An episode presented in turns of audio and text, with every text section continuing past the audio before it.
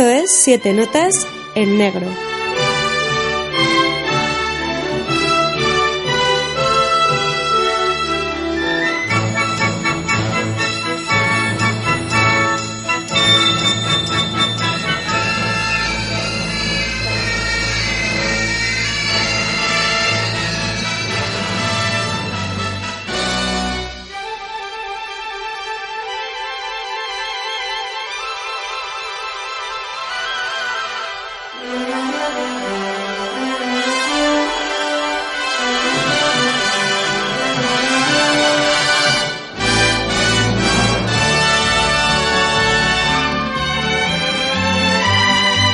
Amigos y amigas, bienvenidos a este nuevo programa de Siete Notas en Negro. Y como siempre nos gusta decir eso de septiembre aún es verano, nos hemos ido un poco lejos, ni más ni menos que a las tropicales aguas de la isla de Nabumbu para traeros este programa especial sobre una de nuestras pelis de infancia preferidas, aunque creo o creemos que es mucho más que eso, estoy hablando de La Bruja Novata.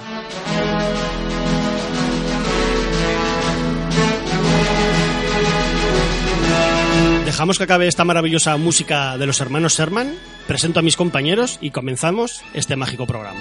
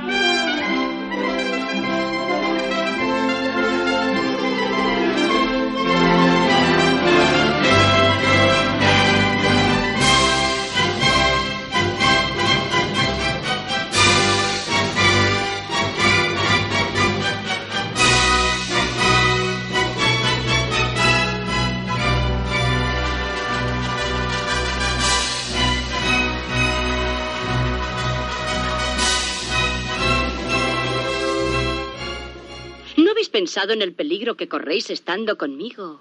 ¿Que soy una bruja? ¿Qué puede hacer usted? ¿Convertirme en un sapo? ¡Qué bien! Un sapo con corbata. Pues mira, podría hacerlo. Pues ala, a ver si se atreve. Si es tu gusto, Charlie. No deberías haberle dicho eso. ¿Te crees que a mí me asusta? Si no sabe ni montar en la escoba. Permíteme, Charlie. Por aquí o por allí, en animalito, te convertí. ¡Charlie!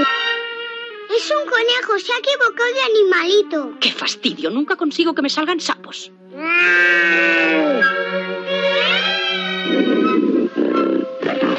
¡Déjalo en paz! ¡Cójalo que se lo va a comer! Tranquilízate, mis hechizos no duran mucho tiempo. No soy más que una bruja novata. Pues bien, lo primero las presentaciones, porque no estoy solo. Aquí junto a mí se encuentra uno de los clásicos ya de- del programa, el gran Ignacio Zarranz, recién llegado de Porto Belorroz, mercadillo de cachivaches y antiguayas, eh, al que se va a buscar videojuegos de Super Nintendo y VHS de terror. ¿Qué tal. Ignacio? Muy bien, muy bien. Lo que pasa es que en este caso solo tenían beta, porque está en underground este mercadillo, entre gente bailando, marineros con aviesas intenciones y gente que intenta hacer el agosto. Pero bueno, buen tiempo en Portobello Road. Siempre estaba el, el aroma veraniego y muy bien, muy ¿Has bien. conseguido encontrar alguna Baz Spencer en Eaterns Hill en VHS o Muñeco Diabólico? Nada. Un, no un había- muñeco diabólico uno había por ahí, pero me pedían 20 pavos. Parecía la cinta un poco roñoseta y así que ahí se ha quedado. Ah, igual luego la abres además y hay un bautizo o puede ser, así. puede ser. No será la primera vez que nos pasa, eso lo sabes A mí perfectamente. me ha pasado.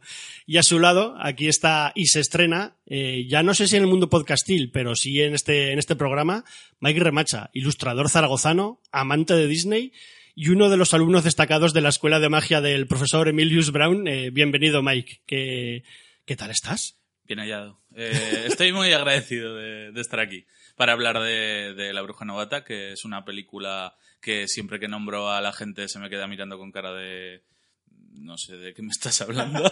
Entonces, bien, a hablar, a hablar. a hablar aquí un poquito. Y pues oye, antes de, como dices tú, antes de ponernos a hablar de, de la peli y de su maravillosa banda sonora, eh, lo primero, eh, ¿cómo llegó esta peli a vuestras vidas? Y si recordáis cuando, cuando la visteis por primera, primera vez, si os gustó y si os sigue gustando, si os parece infantil, ¿no? Eh, tú, por ejemplo, Ignacio. Pues en mi caso no recuerdo exactamente cómo llega la bruja novata al salón de mi, de mi hogar. Seguramente sería alquilada de, de videoclub en estas cajas blancas de Disney, tan maravillosas y que nosotros somos muy, muy fans. Sí, yo soy ultra fan de la...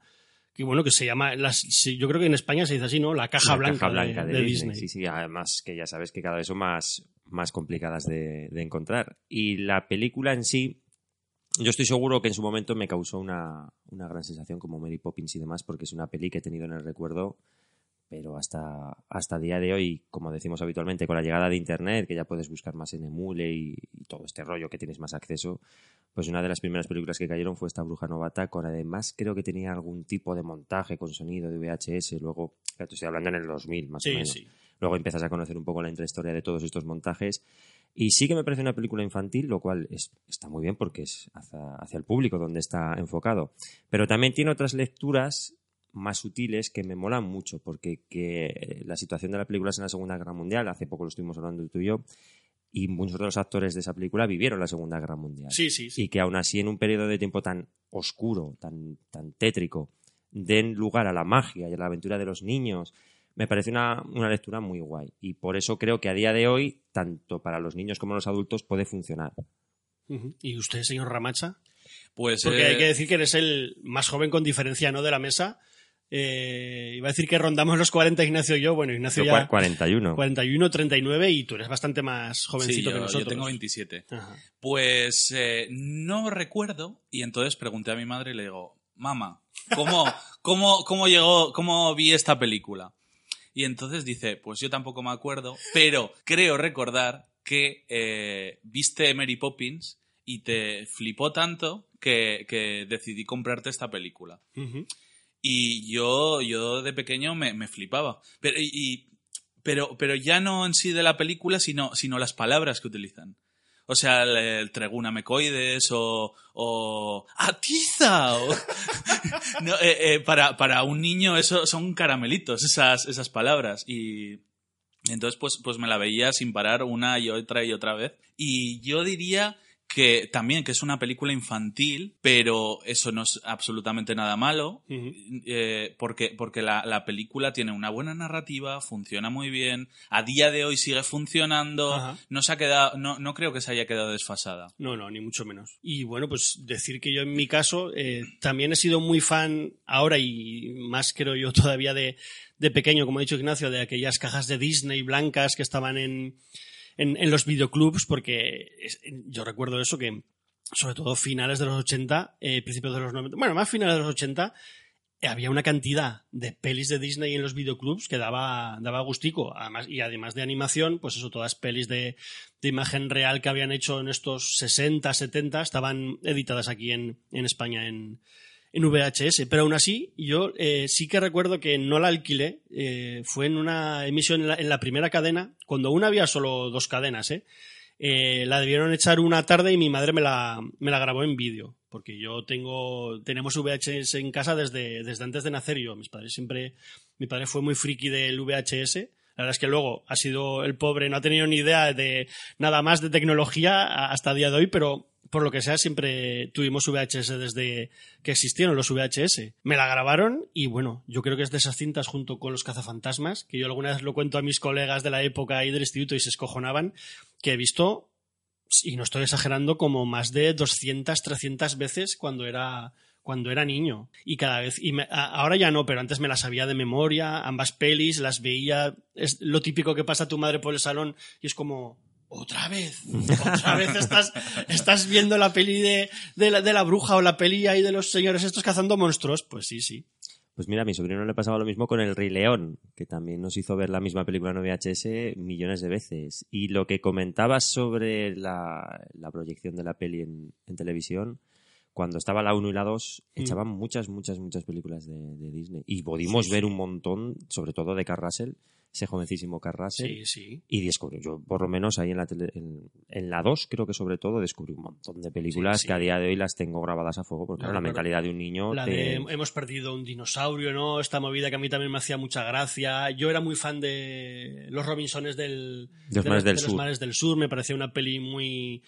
muy, muy, muy, muy guay en esta época. Que también la, la tendría grabada, otra de estas pelis que me grababan mis padres de, de esta misma época que me grabaron La Bruja Novata. Recuerdo esta del El gato del FBI o Me he convertido en un perro. No sé, cosas muy. Estaba también mi muy cerebro, mi bizarras. cerebro es electrónico. Es que había Ajá. muchísimas, muchísimas. La producción de Disney había sido muy tocha, sobre todo en, en imagen real. O sea, que la producción obviamente es bastante más barata Además, que yo la creo animación. que estas pelis eran como catalogadas, entre comillas, de, de pelis menores, creo yo. Muy televisivas. muy televisivas, eh, pero cuando luego emi- emitían Mary Poppins, no la, metían a, no la emitían a estos horarios de, de sobremesa o, o- o emitirla en la 2, sino que la emitían ya en horario de noche para que la viera toda la familia por la noche. O sea, era como que Mary Poppins es la guay, ¿no? Casi siempre creo que ha sido así. Y La Bruja Novata es como la, la peli más, más malita de, este tipo. Y bueno, eh, una vez con todas estas experiencias sobre cómo vimos esta, esta peli, vamos a meternos un poco más en este mundo mágico de la bruja novata. Película de 1971 con el nombre original de Bed Knocks and Broomsticks, que algo así que podríamos traducir literalmente como pomos de cama y escobas. Aunque bueno, quienes hayáis visto la peli, seguro que Mike se acuerda, para aquí son bol- po- yo Boliches, boliches, y- boliches. Y, escobas, creo yo que, que sería el nombre, el nombre que habría que, que traducir. Y que, por si alguien no lo sabe, es una adaptación muy libre, podríamos decir, de, de unos libros infantiles eh, bastante antiguos, eh, ¿verdad, señor Remacha? Que, que yo creo que los dos nos descargamos los libros, pero tú te los has leído, yo, yo los he ojeado por encima. Pues sí, eh, está basado concretamente en dos relatos que posteriormente la autora, Mary Norton, eh, recopiló en, en un libro y, y trata, o sea, la, la premisa es básicamente la misma. Son tres niños que, que conocen a, a una mujer y que esa mujer resulta que es bruja. Y, y encanta, encanta un boliche y con ese boliche, eh, al, al girarlo en la cama de una manera particular, eh, viajan, viajan a- al lugar eh, a donde ellos quieren. Ajá. Hasta ahí parece que se parece bastante a la peli. Sí, pero de ahí vamos a peor. no ha sido un gusto leer este, este libro, para nada. Se publicó en el año 43 el primer relato que se llama The Magic Bed Knob. How to Become a, a Witch in the Teen Easy Lessons. O sea, va- eh, mi inglés es perfecto. eh, la traducción Bueno, como sería el nuestro. el boliche mágico y cómo convertirse en una bruja en 10 le- en 10, eh, lecciones fáciles. Que eh, digamos que, que sería que, que la estructura sería más o menos como, como funciona la película. O sea, es- es- vienen estos niños que aquí empiezan las diferencias. No, eh, no son refugiados de guerra. La guerra no aparece en ningún caso Sí.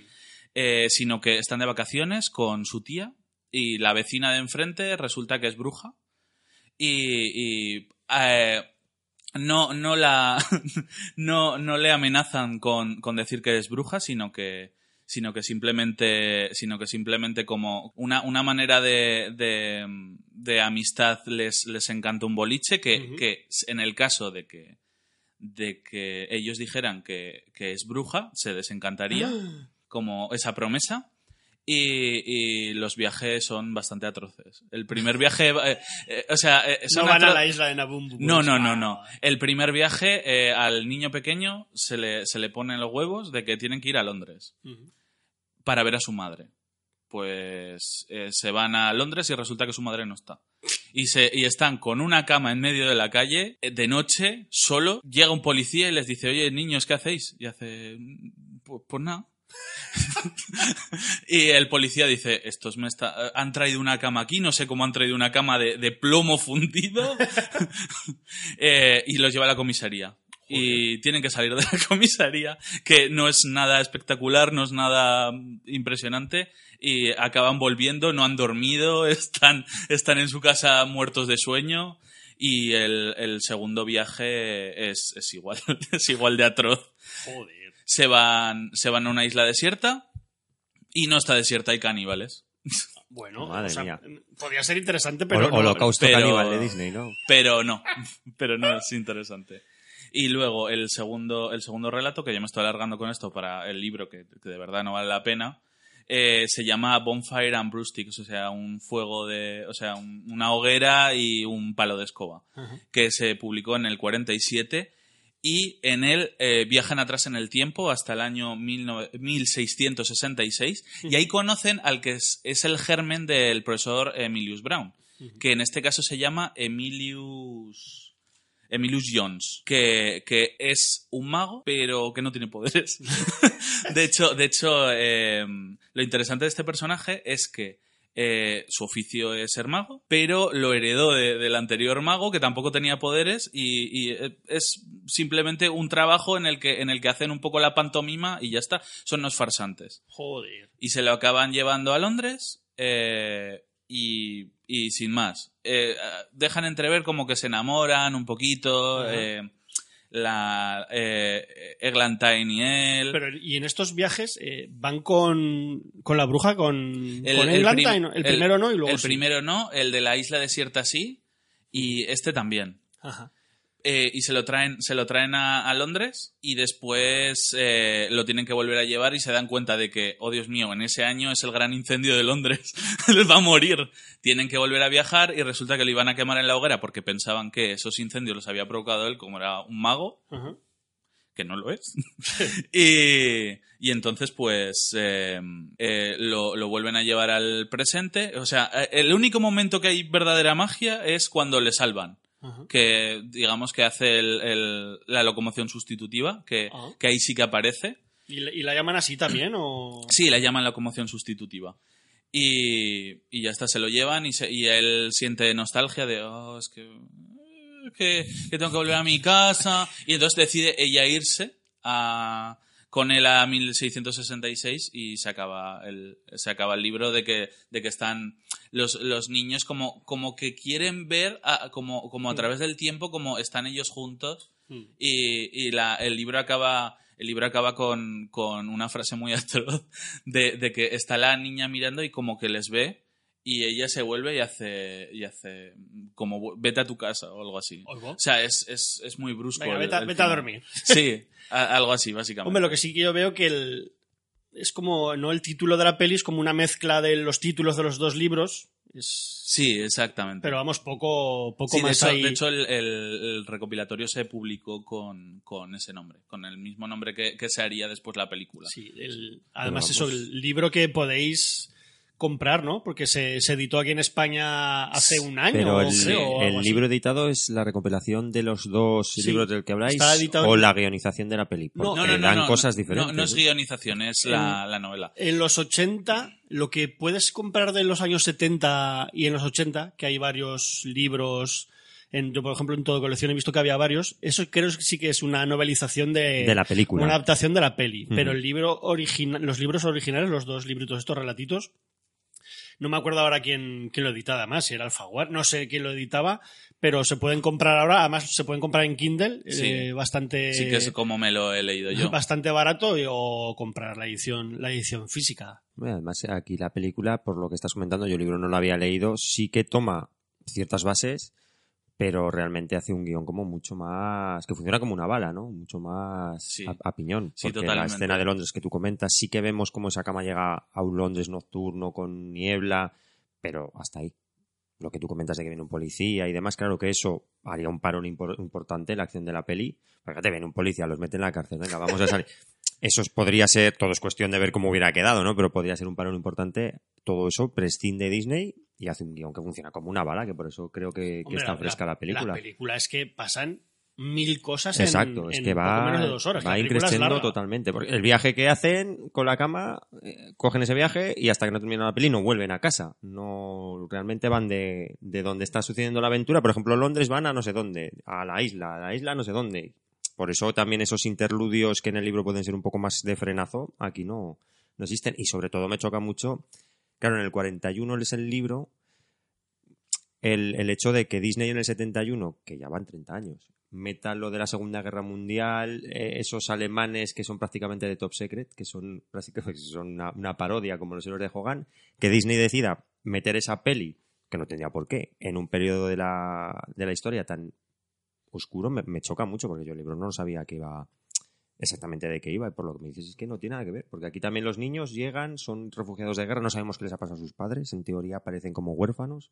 Todo eso que se inventa Disney que te deja tu, a tu entender pues me parece una muy buena adaptación unos muy buenos añadidos al, al Antes lo, lo hemos estado hablando ahí tomando el café Mike y yo que realmente a no ser por la por la sinopsis que de la peli que sí que dice que son huérfanos refugiados de, guerra en la peli de Londres no dicen nada hasta, hasta el final de la peli, que sí que es verdad que me ha, me ha recordado Mike, que, que sí que dice, le preguntan, ¿y serás nuestro padre? A Claro, Julius Brown, ujú. sí que- pero pocas pistas más. Al principio sí que la encargada de distribuir a los niños sí que comenta que por ley hay una ley que dice que cualquier persona que tenga un hogar grande tiene que hacerse cargo de los niños re- refugiados de Londres y de hecho en el primer viaje que hay que saben como, como escenas muy psicodélicas si os fijáis sale eh, lo primero de todo unas bombas y luego el Big Ben que yo eso me quedé flipando digo mira No, no me, no me estaba viendo con Susana, digo, pero has visto que caían bombas y luego ha salido el Big Ben. O sea, que hacen mucho hincapié en algo que realmente en el libro no existe. O sea, me parece súper curioso la inclusión esta. Disney pilló los derechos y luego hacen lo que es lo que hicieron realmente con, con Mary Poppins también. Quiero decirles, le costó dolores a Walt Disney Mm. conseguir los derechos para Mary Poppins, siendo que llevaban además, se pegaron años trabajando en la peli sin tener los derechos, al final los consiguieron y, y la tipa, que no recuerdo cómo se llama la escritora de Mary Poppins, P.L. Travers, Pamela... No me acuerdo. hay de- fotos del estreno en que ella tiene la cara como una sota y es que le dio decir a, a Walt Disney en plan de tronco, bueno, no se lo diría así, pero lo digo yo tronco, vaya... Que- queremos pensar que se lo dijo, ¿no? ha- habéis adaptado un poco como se ha dado la gana y le dijo Walt Disney, bueno, la película ya está hecha, disfruta del momento, que es lo que te queda y se reí. Se escojonó Walt Disney, el cabrón de él. Pero bueno. De hecho, de hecho, la película de Save It Mr. Banks Sí, es, es muy interesante, o sea, incluso si, si está exagerado, es muy interesante por, por, por ver esa relación tensa de, de te tengo que vender los derechos porque no tengo ni un duro y tú estás, estás tirando a ver hasta dónde puedes llegar de hacer lo que te dé la gana, que yo no quiero que hagas lo que te dé la gana. Pero es- esa relación yo creo que está con el 90% de escritores. Pero con, con la mayoría. Fíjate, Stephen King mismamente, que puede ser uno de los más adaptados. Como se cagan todas las películas que han hecho de sus obras. Sí, Siempre pero, están así. Pero yo, yo creo que no, no, no es la misma relación porque eh, al final los derechos eh, Stephen King no creo que los tenga, que los tendrá la editorial. Sin embargo, ella sí que era dueña de sus derechos. Entonces Stephen King puede rabiar lo que quiera que no le van a hacer ni puñetero caso salvo que el director quiera. Por eso, guionista. por eso precisamente se, bueno, no es que se enfade, pero él sabe que o el mismo, o el mismo Alan Moore, el mismo Alan Moore no Otro que tiene, echa pestes de no tiene todo. los derechos, por eso se hacen pelis de él y las pone a parir, porque lo único que puede hacer es decir que, que todas las pelis son una auténtica, una auténtica mierda, pues los derechos no son suyos, lo que dice Mike. Aquí sí que eran de esta señora, y los que no hayáis, no, no hayáis visto al encuentro de de Mr. Banks está, está bastante guay. Ahí como. Además, Tom Hanks y Emma Thompson, joder, ahí actuando, actuando muy, muy, muy guay. Pero bueno, vamos a viajar un poco atrás en, en el tiempo, porque yo creo que hay dos fechas muy importantes para la creación de esta, de esta película. Una, desde luego, sería, como hemos estado hablando un poquito ahora, el, el rodaje de, de Mary Poppins o la preparación para rodar Mary Poppins, donde empezó a gestarse esta la bruja novata. Pero si os hemos estado hablando de antes de estos libros de Mary Norton, pues eso sería también muy importante la década de los años 40, 30 años antes, que es cuando Disney obtuvo los, los derechos de estas obras de la escritora británica. Pero bueno, eso, años 40, no fue hasta, hasta es- estos años 60, mientras estaba trabajando en, en Mary Poppins, ese exitazo de, de Walt Disney, porque como ya os hemos contado, le, costó Dios y ayuda conseguir a, a Walt Disney estos, estos derechos y esta gente llevaba casi dos años y medio currando en Mary Poppins sin tener los derechos. Pues fue en, en un, en, en uno de estos im- impasse, en un impasse de, de estar currando en Mary Poppins que, que Walt Disney les, les recordó que igual era en plan de, pues mira, si no conseguimos Si no los funciona- derechos de esta, pues igual, no sé, y sacó del cajón los, el- los libros, le pareció una buena idea rescatarlos. Y aquí es donde entra en juego el, el guionista, pues eso, los que estaban trabajando en esa época en Mary Poppins, que es Bill Walsh, un guionista hiper reputado de, de estos años de, de Disney, con en su co-guionista Don Dagrady y por supuesto los, los hermanos Sherman, Richard y Robert Sherman, compositores de la música y letra de, pues yo creo que algunas de las canciones más emblemáticas, ¿no? De, de Walt Disney, pues estos, está Mary Poppins. El libro eh, de la selva lo- también. El libro de la selva, los aristogatos, eh, bueno, luego hablaremos un poco más de, de los hermanos Sherman. Pues eso, que todo, toda esta, esta persona, junto con Walt Disney y el propio director de la peli, Robert Stevenson, eh, formaron un, un equipo maravilloso, como pudo verse en Mary Poppins, y que se alargaría ¿no? todo este buen trabajo hasta, hasta, la, hasta la bruja novata. Se ve también que mientras estaban currando un poquito en, en la bruja novata, todas las ideas que le presentaban a Walt Disney no, no le molaban nada. De hecho, si veis documentales de, de la época, que, que el- lo guay de Walt Disney es que grababan mogollón de cosas de cómo hacían, ¿no? Intrahistorias de, del mundo de Disney, con los dibujantes, con los productores, con los músicos. Hay dibujos de la época de. No me acuerdo ya qué dibujante, porque además debe ser un dibujante muy famoso de Disney, que dibujaba mucho a los hermanos Sherman y cómo trabajaban. Y hay un dibujo de Walt Disney tirado en un sofá como con cara de cabreado, mientras los otros están explicando cosas de, de la bruja novata y que a Disney no le, no le convencieron. Pero bueno, al final obtuvieron los derechos de Mary Poppins, se rodó, fue un éxito de, del copón y una vez que falleció Walt Disney en diciembre del 66, se ve que Bill, Bill Walsh, igual en plan para, para homenajear, homenajear a ese pro- proyecto que no pudo llevar a cabo Walt Disney, contactó con los hermanos Sherman, eh, quienes ya no estaban trabajando para Disney porque acabaron un poco enfadados de, de Disney tras la muerte de, de Walt Disney y decidieron terminar, terminar el proyecto. Proyecto que, bueno, para mí creo que le salió muy guay, cosa que en taquilla no funcionó muy guay, porque creo que costó unos 20 No, no. millones de la época y recaudó unos 18, me parece a mí recordar. No, creo que, creo que costó 6,7 millones. ¿Ah, sí? Sí, fue relativamente barata. Eh, lo que pasa es que no recaudó lo que ellos esperaban. O sea, Disney, Disney estaba muy acostumbrado a, a multiplicar por tanto su, su inversión y no, no, no. O sea, no fue un fracaso, pero sí que para sus arcas no fue lo, lo que esperaban. Costó 6,3 millones y consiguió 17,6. Ah, pues yo lo de 18 lo ves, lo había, sí que lo había leído.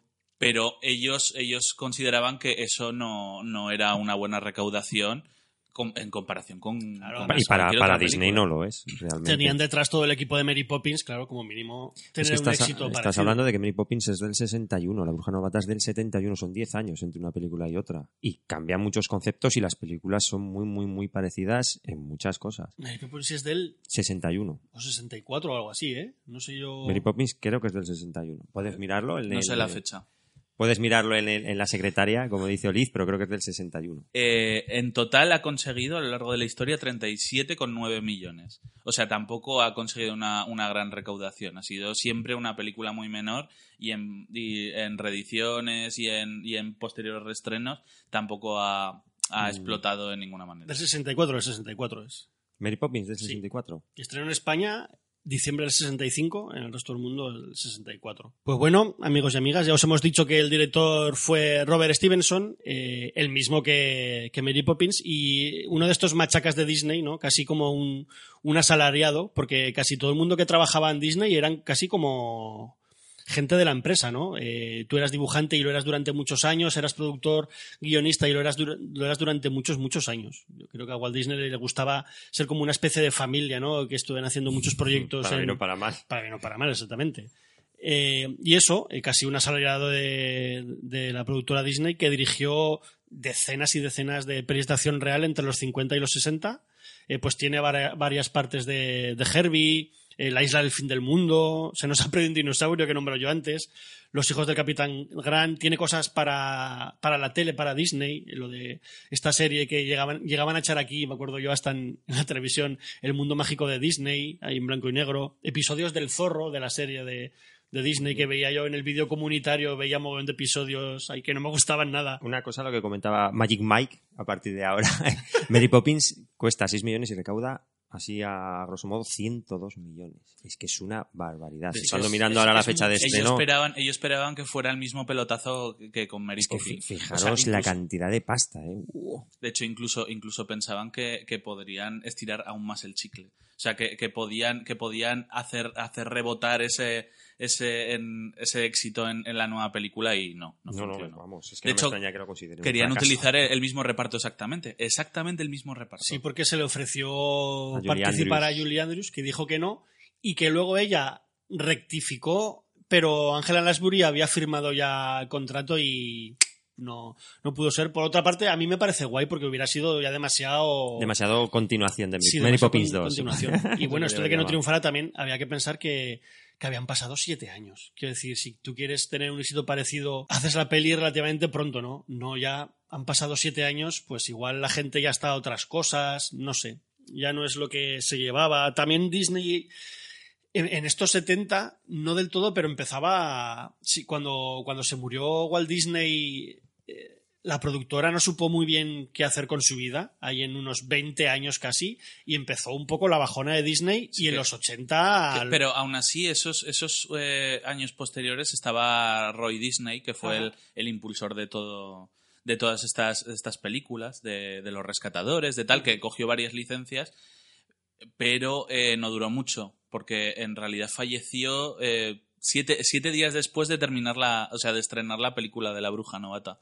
Entonces después hubo, sí, un, un agujero negro en el que no sabían muy bien cómo manejar. Se fueron muchos, bueno, tú lo sabrás, pero creo que se fue, se fueron muchos eh, dibujantes de la época. Don Bluth, por ejemplo, que era uno de los pesos pesados, se piró y fue el que le estuvo reventando a Disney. Años después. Años después, en los 80, todos estrenos se los comía Don Bluth con sus películas. O sea que, pues bueno, yo creo que esto da para, para hacer otro podcast, porque yo soy muy fan de estos finales de los 70 y de estos 80 de, de Disney y sus pelis de, de animación, que creo que es una época que la gente no, Es que en general es una época muy difícil para, Eh, para Hollywood en general, ¿eh? Porque y- viene el nuevo Hollywood y se lleva por delante muchas cosas. Y para la cultura en general también. Está muy convulsa.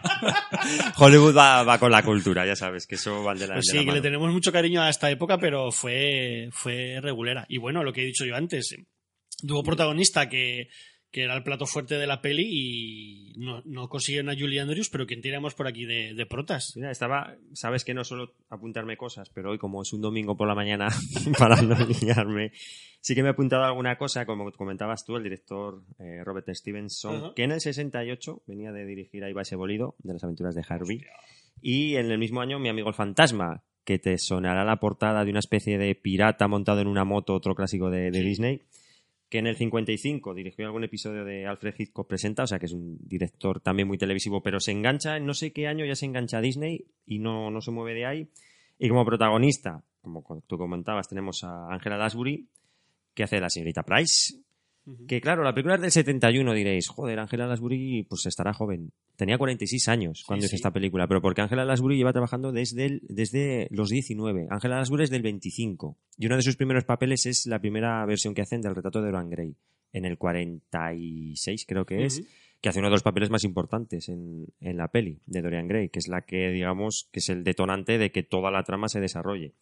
Y que en el 84, esto es importante, saldría en Compañía de Lobos, película que tú llamamos, y que en el 84 también haría Se ha escrito un crimen Ay, te iba a con edad de 50 cua- 59 años. O sea, que fijaros Bueno, la y que, diferencia que hay de sigue, edad. y que sigue coleando. ¿no? Exacto, exacto. La- Hay, un pun- hay un punto de unión, ¿no? La bruja novata de Mary Poppins con... Yo no la he visto, pero sé que sale en la segunda parte de Mary Poppins. Sí. aparece haciendo un papelito muy chiquitito al final. La dama de los cantando. lobos o algo Sí, así Sí, se llama. cantando y es, es bastante interesante. Que ella es, de, ella es del 25, o sea, que ya tiene, ya tiene una edad. Casi, Y- casi 100 años tiene. Sí, y no es la única ¿eh? de la película que, que- que creo que todavía vive con esos años.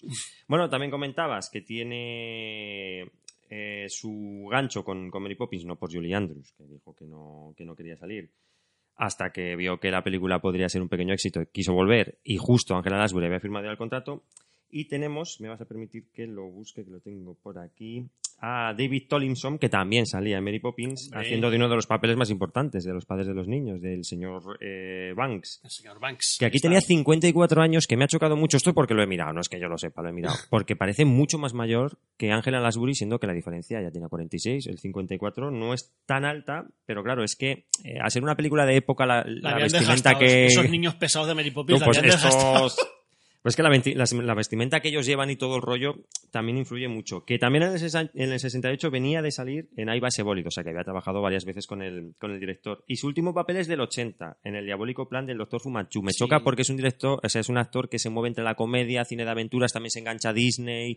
En el 61 para adelante tiene mucho Disney. Sí, es como un actor. Yo sí que estuve mirando porque es un, como un actor secundario. Recurrente. Una cara muy reconocida. sobre todo eso, en, en los años 50, 60, los años 40, con decenas y decenas de pelis, un actor del método, podríamos decir, pues como es- no, es lo, no es parecido, pero esto es Peter Cushing. O sea, son actores que son muy buenos, se toman en serio su trabajo y cualquier papel, por secundario que sea, se lo, se lo toman muy en serio. Y alguien que sale es, es Roddy McDowell. Hombre, Tiene un papelito muy corto, pero que por lo visto hay metraje donde se le da más protagonismo a esta especie de cura del pueblo. Que o sea, aquí sale nada, no llegan a, a cinco Pero, minutos. además, no llegan. en- yo le, Nada, leí, no sale leí nada. cosas por ahí que no salen ni cinco minutos. Coño, como que yo creo que no sale ni un minuto. nada, casi. sale, sale No, poquísimo. Además, además eh, eso sí que me, de, de pequeño me chocaba mucho. Digo, ¿y este señor qué pinta aquí? O sea, sale para los gags. En un principio parece que al ser un cura y al ser bruja, pues yo que sé, va a haber ahí como alguna especie de confrontación, cosa que no sucede. Y en los, eh, los- las escenas extras parece como que él se quiere casar con ella y quiere quitarle el dinero y el terreno. O sea, que tiene un papel como más largo, pero también como de, de malo. Que bueno, Roddy McDowell, Peter Yo- Vincent, ¿no? Yo encantado de, No que de ver a Roddy McDowell aquí. Ese, ese- ese actor sí que me parece la, la hostia. Y los tres niños protagonistas que me he apuntado los, los nombres, que, que es que no hicieron prácticamente nada. No, Tenemos- ella, ella siguió haciendo cosas para Disney, Sí, pero es muy, la muy que- menores. la- pero es la que más carrera ha tenido, que es Cindy O'Callaghan, que hace de Carrie, que tenía 15 años, que no nos aparenta ni de lejos. 15 años tenía. Según la, la fecha de nacimiento, 15 años Madre mía. esta película. Y que es- ha hecho mucho, mucho, mucha televisión. Y que por lo visto se sacó luego la carrera de psicóloga infantil. Esta es la que ha tenido algo que ver con la ¿eh? yo, televisión. estaba, yo estaba enamorado de niño ¿eh? de esta, de esta Hombre, chica. unos ojazos, una chica muy, muy mágica. Y luego los otros dos, los infantes, que serían Ian Welling, que hace de Charlie, que es el niño este mayor tan rebelde que de ese no se sabe nada, o sea, ni la fecha de nacimiento. Y según lo que he podido ver, me parece que está, o se supone que está ahora mismo conduciendo trenes en no sé dónde. O sea, pero que se alejó totalmente de la carrera de televisión. Y Paul, que sería el niño pequeño, Roy Eznard, que también es un niño muy, muy guapete, tenía nueve años y es otro que se alejó totalmente ¿Tenía del mundo- nueve años? Nueve años No- y se alejó totalmente se alejó totalmente del mundo de la interpretación también yo lo hablaba con Susana Igual dice, es Ignacio, y esto de las matemáticas lo lleva mal. las fechas están en IMDb ¿eh? pero también Susana me decía es que claro igual que ellos aparentan más de los que tienen a los niños les habrán puesto que aparenten menos Sí, Y ella- sabes que ella- hay niños de siempre que aparentan mucho menos de los años que tienen Y eso que van vestidos como señores mayores, es decir, también, ¿eh? Los van como pobres huerfanitos de la Sí. guerra vamos Yo decir que me ha hecho mucha gracia que el, el librero, por ejemplo, es, claro, como va muy... muy tampoco- maquillado muy, Muy, maquillado, tampoco es un actor que sea muy conocido, pero es San Jaffe, que es un tío que salió en Ben Hur o sale en Ultimatuna A la Tierra. Tierra. Es un actor bastante, pues es bastante secundario, bastante, bastante, bastante bueno. Lo voy a decir otra vez más, bastante. Es que realmente la película tiene muy buenos, muy buenas bases. Los niños, que son los primeros papeles de los tres, porque de hecho lo, lo pone al principio de la peli, están correctos. El doblaje ayuda, como decía, como decía Mike, a que sean un poquito más como nosotros, porque usan muchos ejes barrio bajeros, ¿no? Pues ahí las has dado. Y no termina la- las palabras no las terminan bien y tienen como mucho Paul- acento. Paul Sí, eh, sí. Es, es un caramelito para, para el que le guste esas, esas, esas traducciones de, de- de mierda, muy entre comillas, de, de utilizar expresiones vulgares. Es, es genial. eh, Está todo el rato diciendo barbaridades. Claro, eso en el doblaje nosotros mismos, en versión original, yo no la he visto, pero ellos, por lo menos en lo que es la interpretación, lo hacen muy bien, porque cuando hay animación encajada con imagen real, reaccionan como tienen que reaccionar, al muy final bien. a- hablamos un poco del doblaje, y no nos lo hemos preparado, pero bueno, hablaremos un poco del, del doblaje porque es, a mí me parece bueno, o hablamos El ahora doblaje es, mismo, es maravilloso. realmente espectacular. Y sobre, antes de entrar en el doblaje, sobre los actores, yo me imagino que como yo no tendréis ninguna pega. Angela Lansbury sí que debió de estar un poquito más encorsetada, porque decía, claro, una película tiene que tener esa película, una preproducción acojonante, de encajar todo con la animación, y que eso a ella como que le echaba un poquito para atrás, porque decía que era, creo que la llama, por lo que he leído, eh, un rodaje de números, o sea, que debía ser todo milimétrico, y a ella, por lo que parece, se le debía de gustar bastante Improvisar. improvisar y demás y se sintió un poco encorsetada, pero el resultado final le gustó. Y el que el, el doctor Emilio ma- maravilloso. Es que se, se come la película y es el que más problemas podría haber tenido a la hora de realizar su papel, por- porque él sí que interacciona mucho en el partido de fútbol, con las animaciones y tal, y es que está encajado todo al dedillo y es que además- está maravilloso. el que venía pues de, de Mary Poppins, eh, etcétera, yo creo que ya tenía como mínimo esa mínima experiencia y, le, y les, aquí le saca muchísimo partido porque está hecho, luego la- hablaremos en su momento ya de los efectos especiales, está hecho de... También Del que, copón. que le dan dos papeles que son maravillosos. Sí, sí. O sea, ya no es, ya no es que, que esté en una buena producción y que haya buen trabajo, sino que le dan dos, dos trabajos, dos, dos papeles que son preciosos. El del señor Banks, que es el protagonista de Mary Poppins, lo siento mucho Mary Poppins. el señor Banks es el Es el, que- protagonista. es el que aprende la lección. O sea, realmente es el que le cambia la vida. Y después aquí, que es, es un. O sea, lo- los demás personajes, digamos que son como más cuadriculados, pero él, él es un viva la vida y vamos y, y yo estoy haciendo lo que me da la gana. Pero son dos papeles que chocan entre ellos, porque si viene Mary Poppins hasta el final de la peli hace de un señor estirado con unas reglas súper estrictas, aquí no, aquí como tú dices es un freelance de la vida que soluciona las cosas cantando, de hecho lo que comentabas del libro, que es un mago sin poderes, aquí hace pues de, de tunante presti- prestidigitador Sí, que vende de magia él. falsa, o sea que, que es- el tío lo hace, o sea, su papel es muy, es muy gracioso, es muy rico, enseguida a los niños les entra por los ojos porque es un tío muy guay, es el tío guay que todo el mundo quisiera tener, o sea que está muy bien el personaje. Y bueno, hablando, ya que quería hablar un poco más tarde, pero ya que, ya que ha, salido el tema del doblaje, decir que, pues eso, lo que hemos dicho, que es realmente espectacular, que así sí que da gusto, bueno, daba gusto, ¿no? En, aqu- en aquella época tener películas tan, bi- tan bien adaptadas. Yo creo que está muy bien traducida, muy bien adaptada a, a, a nuestra época, a esa, España y que bueno, que claro, el- es que el director, aparte de dirigir, ¿verdad, Mike? Se guardaba uno, un caramelito para, para actuar él también. Hombre, como que se cogió el, el personaje, el mejor personaje. Eh, el doctor Emilius Brown. Ajá. O sea, Felipe Peña, el director de doblaje, pues, ¿cómo, cómo no se va a coger, cómo no se va a coger ese papel? Y pues eso lo come- comentábamos a micro cerrado que lo que es curioso que el eh, a Angela Lansbury la, la doblan dos personas, ¿no? Una para cantar, Una voz para- muy, muy, muy típica, o sea que la escuchas y sabes que la has escuchado mil veces. Pero, pero además lo, lo curioso es que yo, por más que vea la película, no, no consigo diferenciar eh, esa voz, la voz eh, una cantada de y otra. la- Yo creo que sí. Sí, yo creo que sí que se se, nota. diferencia, pero es, es muy mínimamente. O sea, está hecho, está hecho muy guay. Está muy bien elegido. El, sí. el director de doblaje lo haría a conciencia, eso está claro. Pero yo creo que sí que se nota, igual que Emilius Brown no se nota porque es el mismo. Ahí sí que se ve la voz como mucho más clara porque ella tiene la voz, la actriz de doblaje cuando habla. Ángela Lasbury tiene la voz como más ronca, como de haber fumado un poquito. La, la- cuando canta no tiene una voz muy clara, muy limpia, en tona de la leche. Porque Además, una decisión muy guay que, que no fuera. Corrían el riesgo de coger a la misma dobladora de, de Julie Andrews. es que creo que en Julia, en, y, no la, y no es. en no es. De hecho, la Sonrisas y dobla- lágrimas creo que también tiene dos voces Julie Andrews, puede ser. Sí, sí, tiene, tiene dos voces. Vale, de vale. hecho, desde luego, la que cantaba es la madre de Macaco, además, la que doblaba a Julie Andrews. O sea que me hace siempre mucha, mucha gracia el rollo este de Macaco, con lo poco que me gusta, joder. Y una cosa que me ha sorprendido de, de este doblaje es que sale Constantino Romero. Sí. Haciendo de alemán, ¿no? Haciendo de nazi, sí, sí. Hace poco se metían con el doblaje, ¿no? De, de Roy Batty diciendo que fijaros que estáis viendo la, la voz de un vendedor de colchones. Que se lió una por Twitter, no sé si esa polémica. No, no. Pues un escritor que, que puso que le sentía mucho cuando murió Ruther Hauer que en España conociéramos a Ruther Hauer por la voz de un vendedor de colchones, refiriéndose a Constantino Romero y su participación en la venta de lo Mónaco, cuando Ruther Hauer había vendido cerveza, o sea, habían tenido ambos una carrera comercial como prácticamente el 90% de actores. Se lió una, bueno, no, si no lo me parece raro, no usáis mucho Twitter, ¿no? Porque me parece raro no, que la es que yo lo uso bastante. Mira que llevo las redes y tal, pero lo uso bastante. Claro, es que la- lo que este hombre no sabe o no parece entender es que esta gente son actores de doblaje. O sea, no Ajá. son dobladores, son actores de doblaje.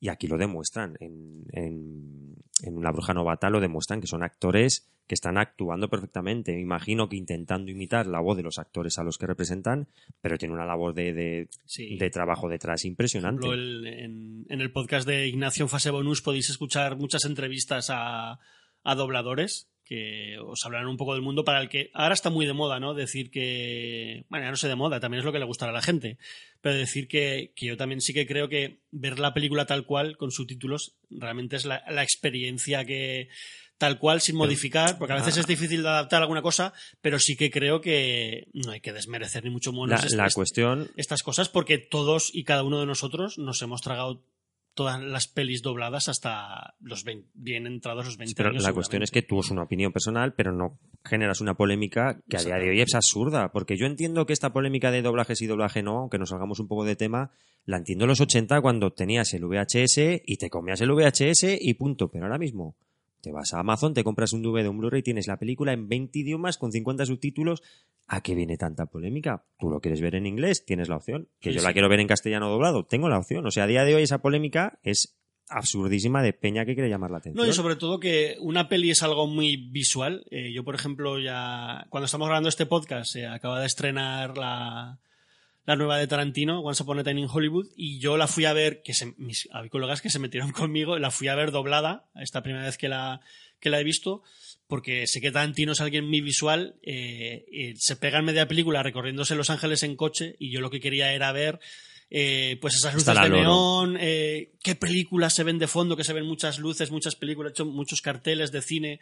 Me quería fijar en los detalles y la próxima vez la veré porque sí que me apetece ver cómo, cómo actúan estos dos actores en, en original. Pero, Pero me porque tienes, tienes la opción a día de hoy. ¿Qué polémica vas a tener? La que tú quieras generar para llamar la atención. A día de, hoy no hecho, hay polémica. como eh, tenemos una amiga dobladora que parece que vamos a poder hacerle una, una entrevista para que nos hable de este mundillo en breves, eh, Ignacio y yo, y bueno, ya a ver si podemos hacer este programa en... A- Además, aquí comentabas una cosa muy guay, que no solo se dobla, sino que se adapta. Porque claro, ahora estás acostumbrado a que cualquier referencia que tú no entiendas la localices en cuestión de lo que te cueste entrar a Google.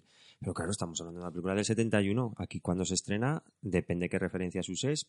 ¿Qué, qué, qué conocía de España de fuera? Si veníamos prácticamente de, de la transición. No conocíamos nada.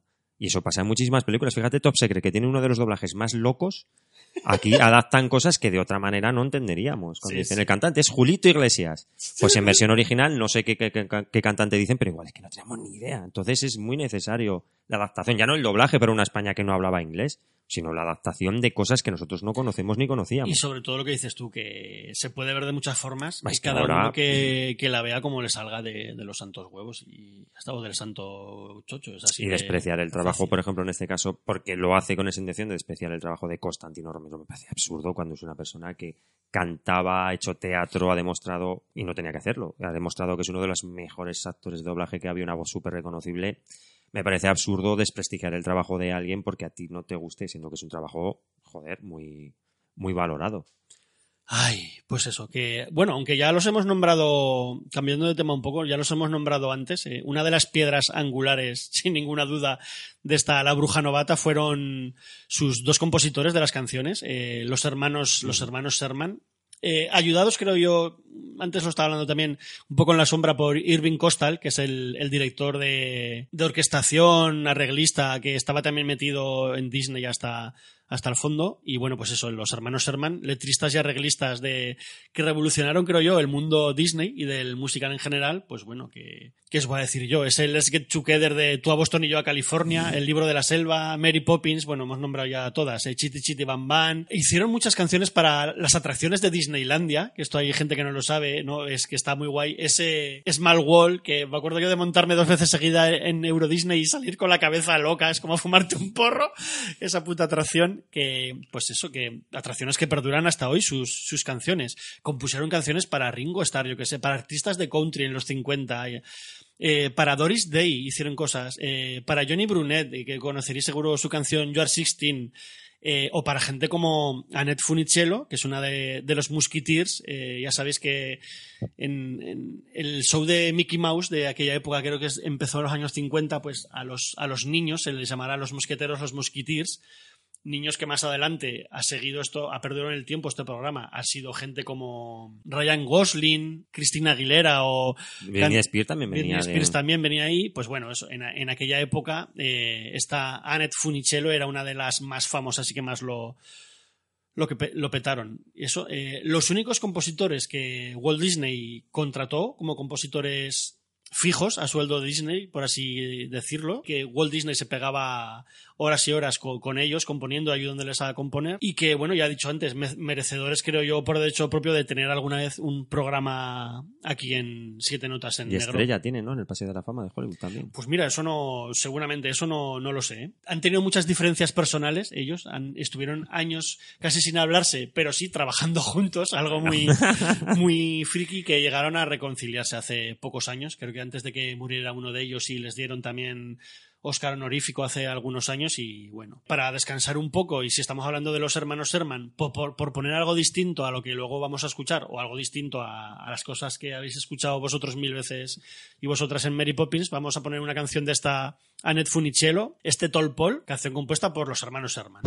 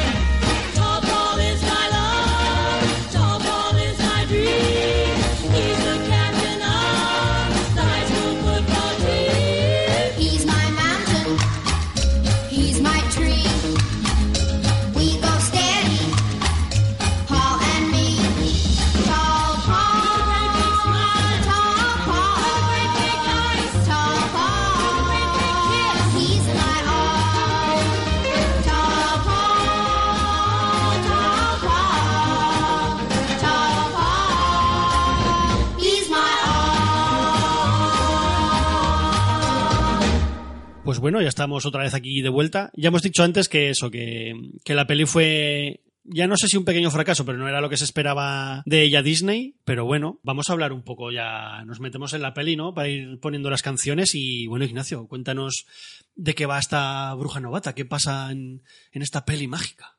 Bueno, a ver si me voy acordando un poco sobre la marcha, porque ya, Ya lo te, vimos te hace ayudamos unos- todos, te ayudamos. unos, unos cuantos días. Yo arranco, pero luego me echáis una, Sí, sí. una manita. Bueno, pues. La historia arranca, nunca mejor dicho, con la llegada de tres niños que en teoría son huérfanos a una especie de orfanato donde se encargan de a estos niños que van llegando de los bombardeos distribuirlos por la gente de la zona que tiene grandes casas, porque todo sucede en una especie de pueblecito muy idílico con Ajá. grandes casas y todo como muy apacible. Porque lo que vemos también es que hay una especie de, ¿cómo te diría?, de, de guardia de seguridad que se supone que son todos soldados de la Primera Guerra Mundial. O sea, se supone que hay gente joven, poco vamos a ver, porque está la, la Segunda Guerra Mundial. Yo creo que eso que lo- la, gente, ciernes. la gente joven se ha ido a Se ha combatir. ido- sí. De y hecho, se han de hecho se ha yo quedado creo- la vieja guardia ahí velando un poco por el pueblo que son eh, abuelos. abuelos y mujeres, básicamente. De hecho, al final vemos, a ver si me acuerdo de esto, vemos una reminiscencia de lo que tú, de lo que estás diciendo. Bueno, pues llegan estos niños y hay una persona que se encarga de distribuirlos y se los encasqueta a esta joven Ángela Lasbury, ¿cómo la llama señorita? England Price. Price, la señorita Price. Se los, se los encasqueta la señorita Price, que vemos que va a una especie de UPS, ¿no? O a correos a recoger un objeto Sí, envuelto. yo creo que es que la señora esta lo que tiene una tienda ¿no? de ultramarinos o alguna cosa que sí, sí y se dedica a hacer todo en el pueblo. Es la No hay cartero porque, porque están en guerra y Ajá. entonces Bueno, se dedica a todo.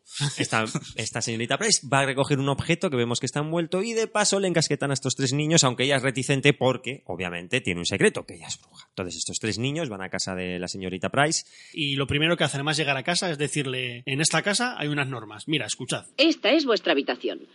Era el dormitorio de mi padre y quiero que tengáis mucho cuidado con todo lo que hay en él. Los dos chicos dormiréis en la cama. Muy bien, señorita. ¿Cómo has dicho que te llamas? Carrie. Pues bien, Carrie, tú dormirás en ese sofá. Muy bien. ¿Eso es todo lo que traéis? Es que no quisimos cargar con trastos inútiles. Viajamos siempre con poco equipaje. Bueno, creo que este trajín me va a complicar bastante la vida, pero por lo visto no se puede hacer otra cosa. Nos portaremos lo mejor que podamos. Gracias, Carrie. El baño está al otro lado del rellano. La cena es a las seis. Os lavaréis de pies a cabeza. ¿Lavarnos? Eso he dicho. Lavaros. Y si no os laváis bien, no habrá cena. ¿Está claro? Nos han metido en la casa de los suplicios. Bueno, pues esas son las normas que la señorita Price pues quiere hacer cumplir. Que además la señorita Price debe ser como una especie de vegetariana de la época, porque solo les da calditos de verduras y Sí, sí, bueno, sí, pues es- eso, verduras. solo Es vegetariana. Y sí. estos niños están acostumbrados a comer salchichas con puré y no sé qué. Oye, una cosa. Os- es que ay, me, me emociono ¿eh? con esta peli. Cuando muchas veces dicen la nostalgia tal, meteros por el culo los que, los que os quejáis de la nostalgia, porque esta peli a mí me despierta cosas de, de mi puta niñez, que me vienen sabores y todo. A la, a la... Yo como estaba tan obsesionado con esta peli...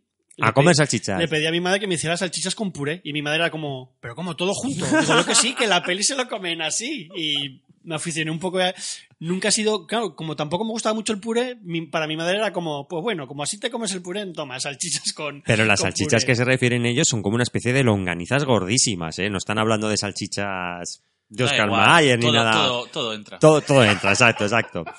Bueno, pues entonces estos tres niños que no hacen más que chinchar a la señorita Price para que les haga pues la comida que ellos quieren y que no se quieren lavar, cuando descubren que ella es una bruja en un momento muy guay, que es cuando desenvuelve ese paquete que ha recogido previamente, que es una escoba con la que vuela, que eso es muy, muy de bruja, muy de bruja de la época sobre todo, ellos la ven y la intentan pues chantajear. Pues si no quieres que nosotros digamos en el pueblo que eres bruja, nos vas a tener que hacer salchichas y vamos a dejar de lavarnos. En este momento es cuando vemos que realmente ella practica magia porque convierte a, me parece que es Charlie, el, el mediano, que es un tío muy respondón, lo convierte en un que no me he conejico. yo a veces intentar decirlo de por aquí, por, allí. En animalico te convertí.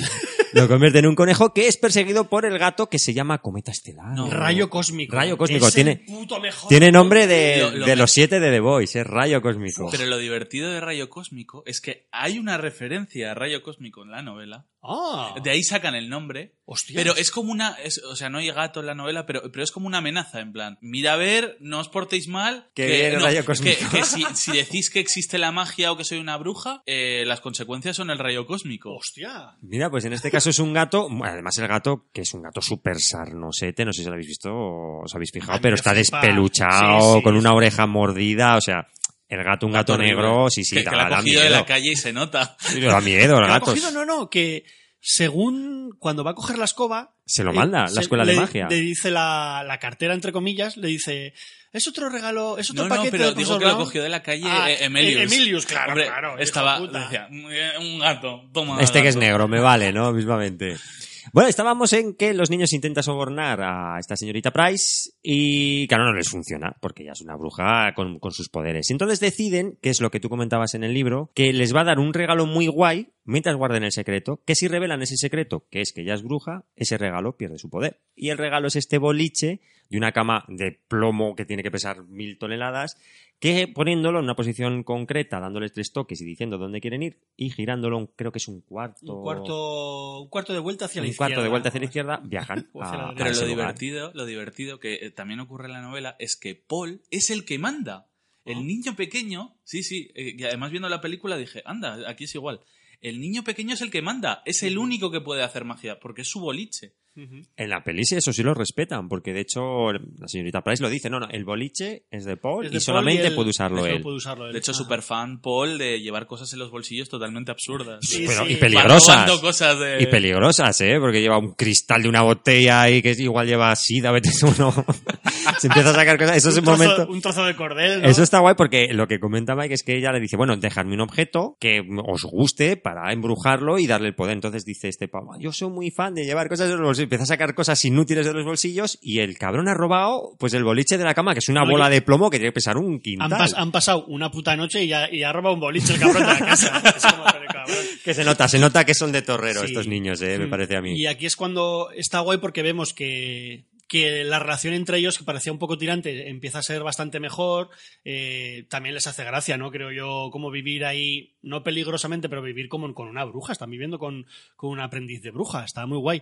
Y es cuando eh, el- ella se siente un poco mal porque recibe otra carta del profesor Emilius Brown, ¿no? Y en el que en el que les dice que sintiéndolo mucho, no sé si pone la excusa de que a raíz de la guerra, ya no sé si, no recuerdo muy bien si pone esa excusa, que, la escuela de magia tiene que cerrar y que ahí, llega hasta ahí, que lo siente mucho y que agradece que haya participado en, en la escuela. Y ella, la verdad es que casi se deprime y los niños le preguntan que, que qué le pasa si la pueden ayudar y es cuando les dice que no, no como que no puede, no pueden hacer nada porque ha pasado eso. Pero es que eso, lo que tú comentas es importante en la trama porque lo que ella les dice a los niños es que en esa última lección hay un, porque se supone que son varias, en plan CCC, ¿no? Hay varias lecciones, pues cada Ajá. mes le va mandando una- un, un hechizo y algún potingue para usar, ¿no? Como hígado de dragón envenenado.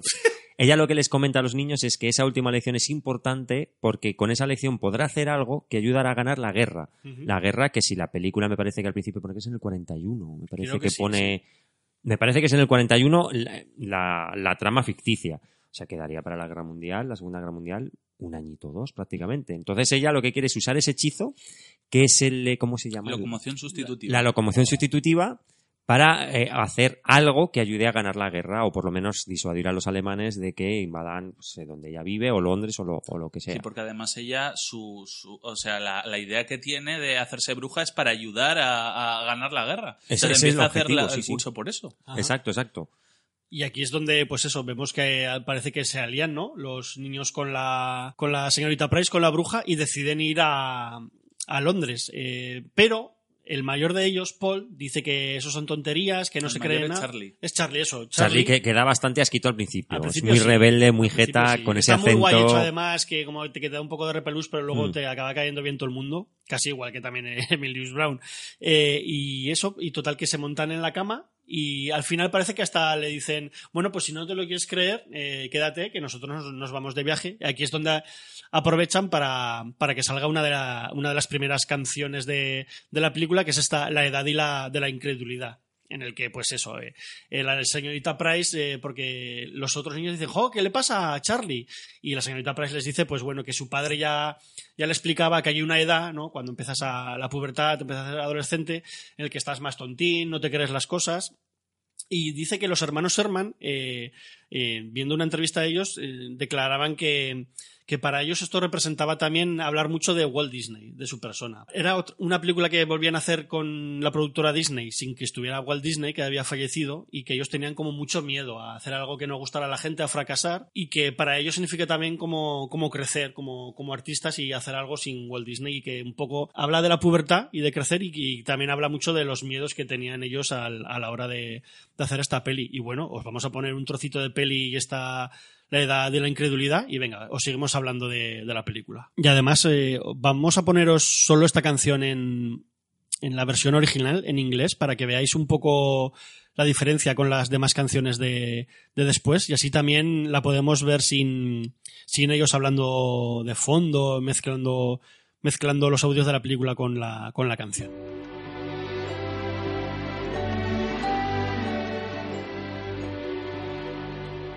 When you rush around in hopeless circles, searching everywhere for something true, you're at the age of not believing when all the make believe is through. When you set aside your childhood heroes and your dreams are lost upon a shelf, you're at the age of not believing, and worst of all, you doubt yourself.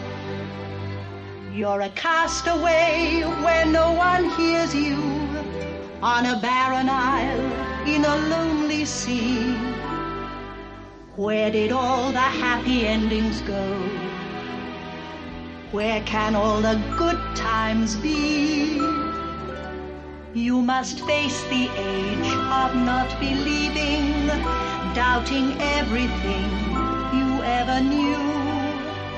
Until at last you start believing there's something wonderful in you.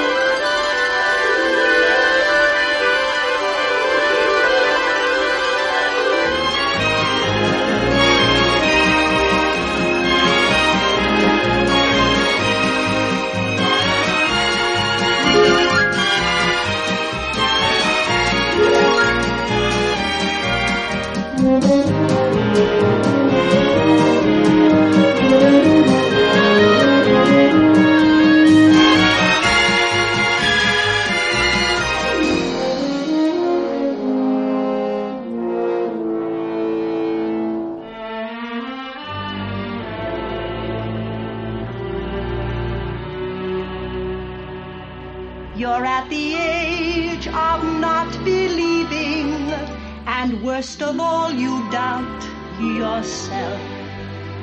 You're a castaway where no one hears you, on a barren isle in a lonely sea. Where did all the happy endings go? Where can all the good times be? You must face the age of not believing, doubting everything you ever knew. Until at last you start believing there's something wonderful in you.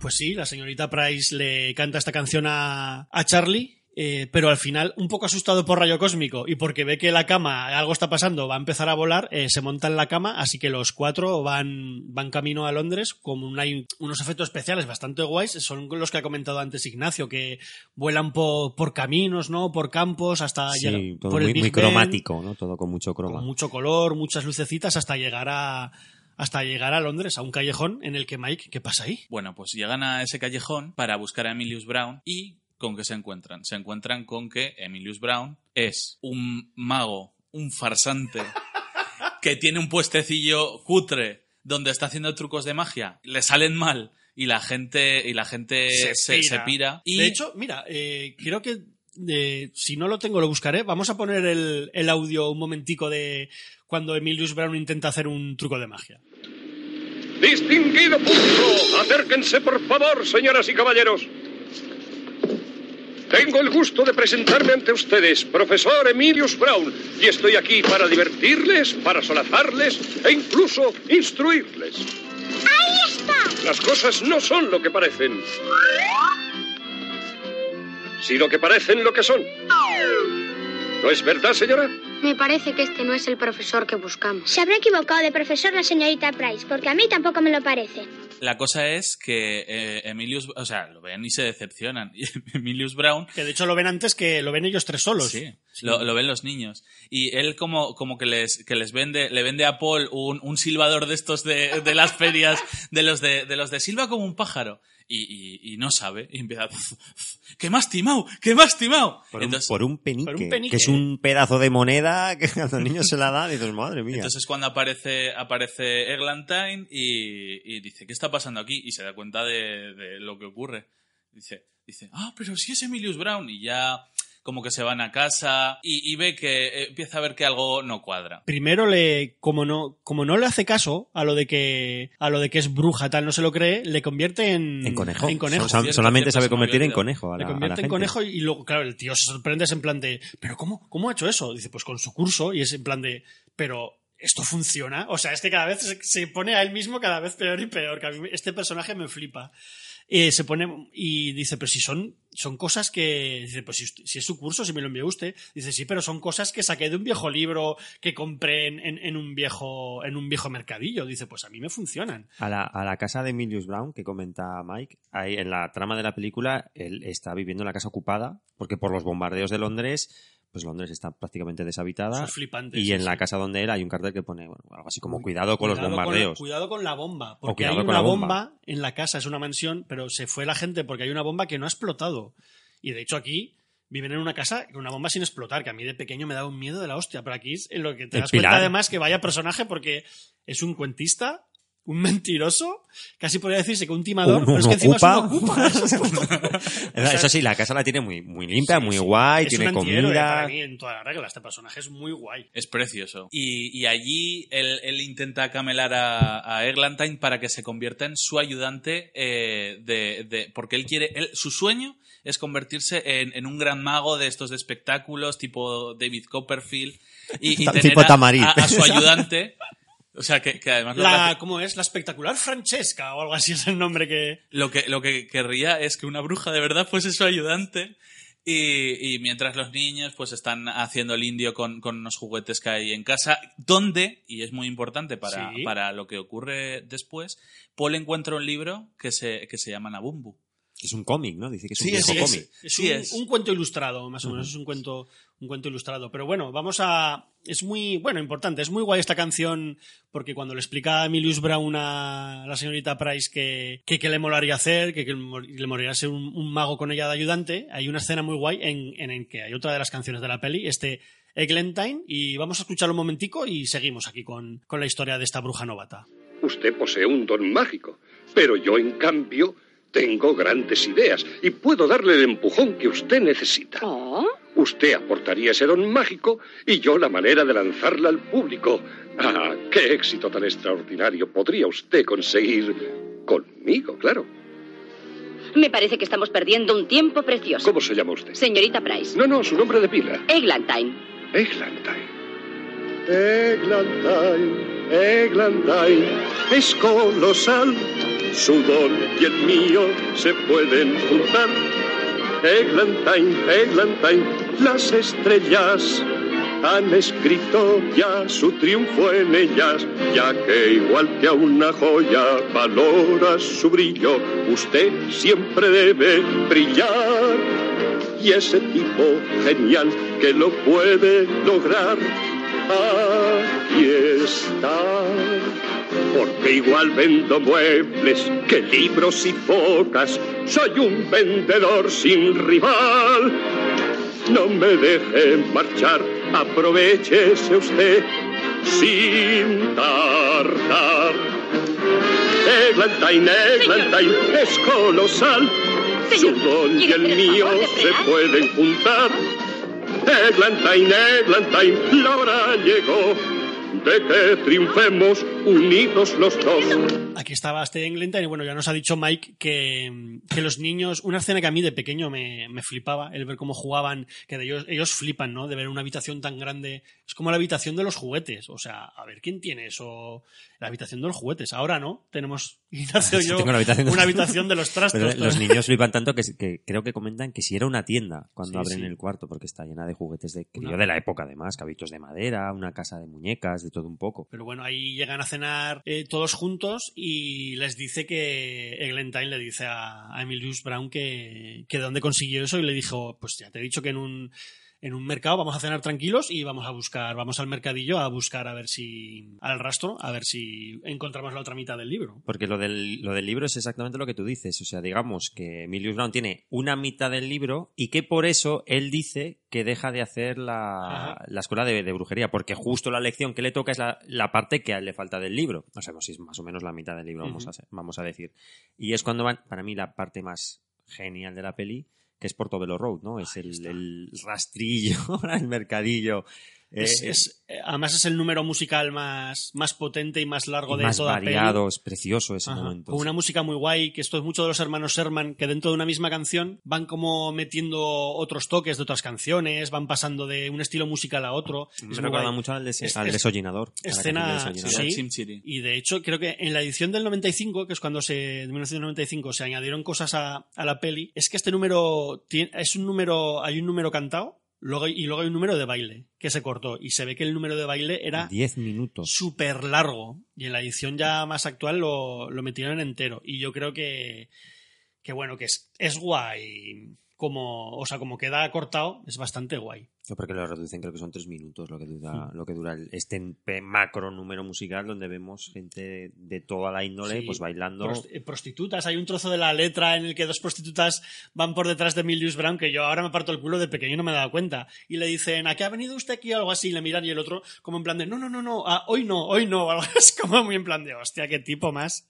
más Y cojonudo. hacer un repaso de, de toda la multiculturalidad del Imperio Británico. sí, Sale sí. bailando gente de, de un montón de etnias. Salen, salen claro, yo me Pero no mezclados, ¿eh? Eso no. Cada etnia tiene su momento, sus momentos musicales y vale. la... Jamaica. Sí, sí. El, pues eso, también los, los distintos libreros, ¿no? Gente que vende cuadros, gente que vende cosas falsas, muchos libros. Está, está muy guay. Y bueno, os estamos hablando de este número musical de este Portobello Rock que os lo vamos a poner y que merece la pena escucharlo porque es súper, súper bonito. Y al menos para mí, yo creo que mi canción preferida de, de toda la película. Portobello Road, Portobello Road, donde se vende y se compra hasta el sol. El que quiera deshacerse de algo que usó, que venga a venderlo a Portobello. Su gran ocasión está en Portobello. Rico alabastro, valiente trasto. Aquí el samovar que empleó nuestro zar. La pluma de Shakespeare, Y hasta un Botticelli, el cortacigarros del rey Eduard. hecho en Hong Kong, a dos chelines la docena. Cristal de Holanda. Pues vea estas armas brillantes labrados de un lord escocés. Rembrandts y grecos, Toulouse-Lautrecos. Cerca de aquí los pintaron ayer. Muy interesante. ¿Pero dónde venden libros viejos? En una tiendecita de la esquina. Portobello Road, Portobello Road, donde se vende y se compra hasta el sol. El que quiera deshacerse de algo que usó, que venga a venderlo a Portobello Road. Amigas tendrás siempre en Portobello Road. Me encantado de verlas, adiós. Lo que yo necesito es la otra mitad de este libro. No soy paciente, amiga mía. El libro de la buena esposa. Cómo casarse Lo con un hombre guapo. parte de esta, gracias. Una novela apasionante. El hijo inesperado. No me ha entendido lo que quiero. es Historia de la este cerámica. libro. Anuario de Yates. La vida privada de Atila, rey de los hunos.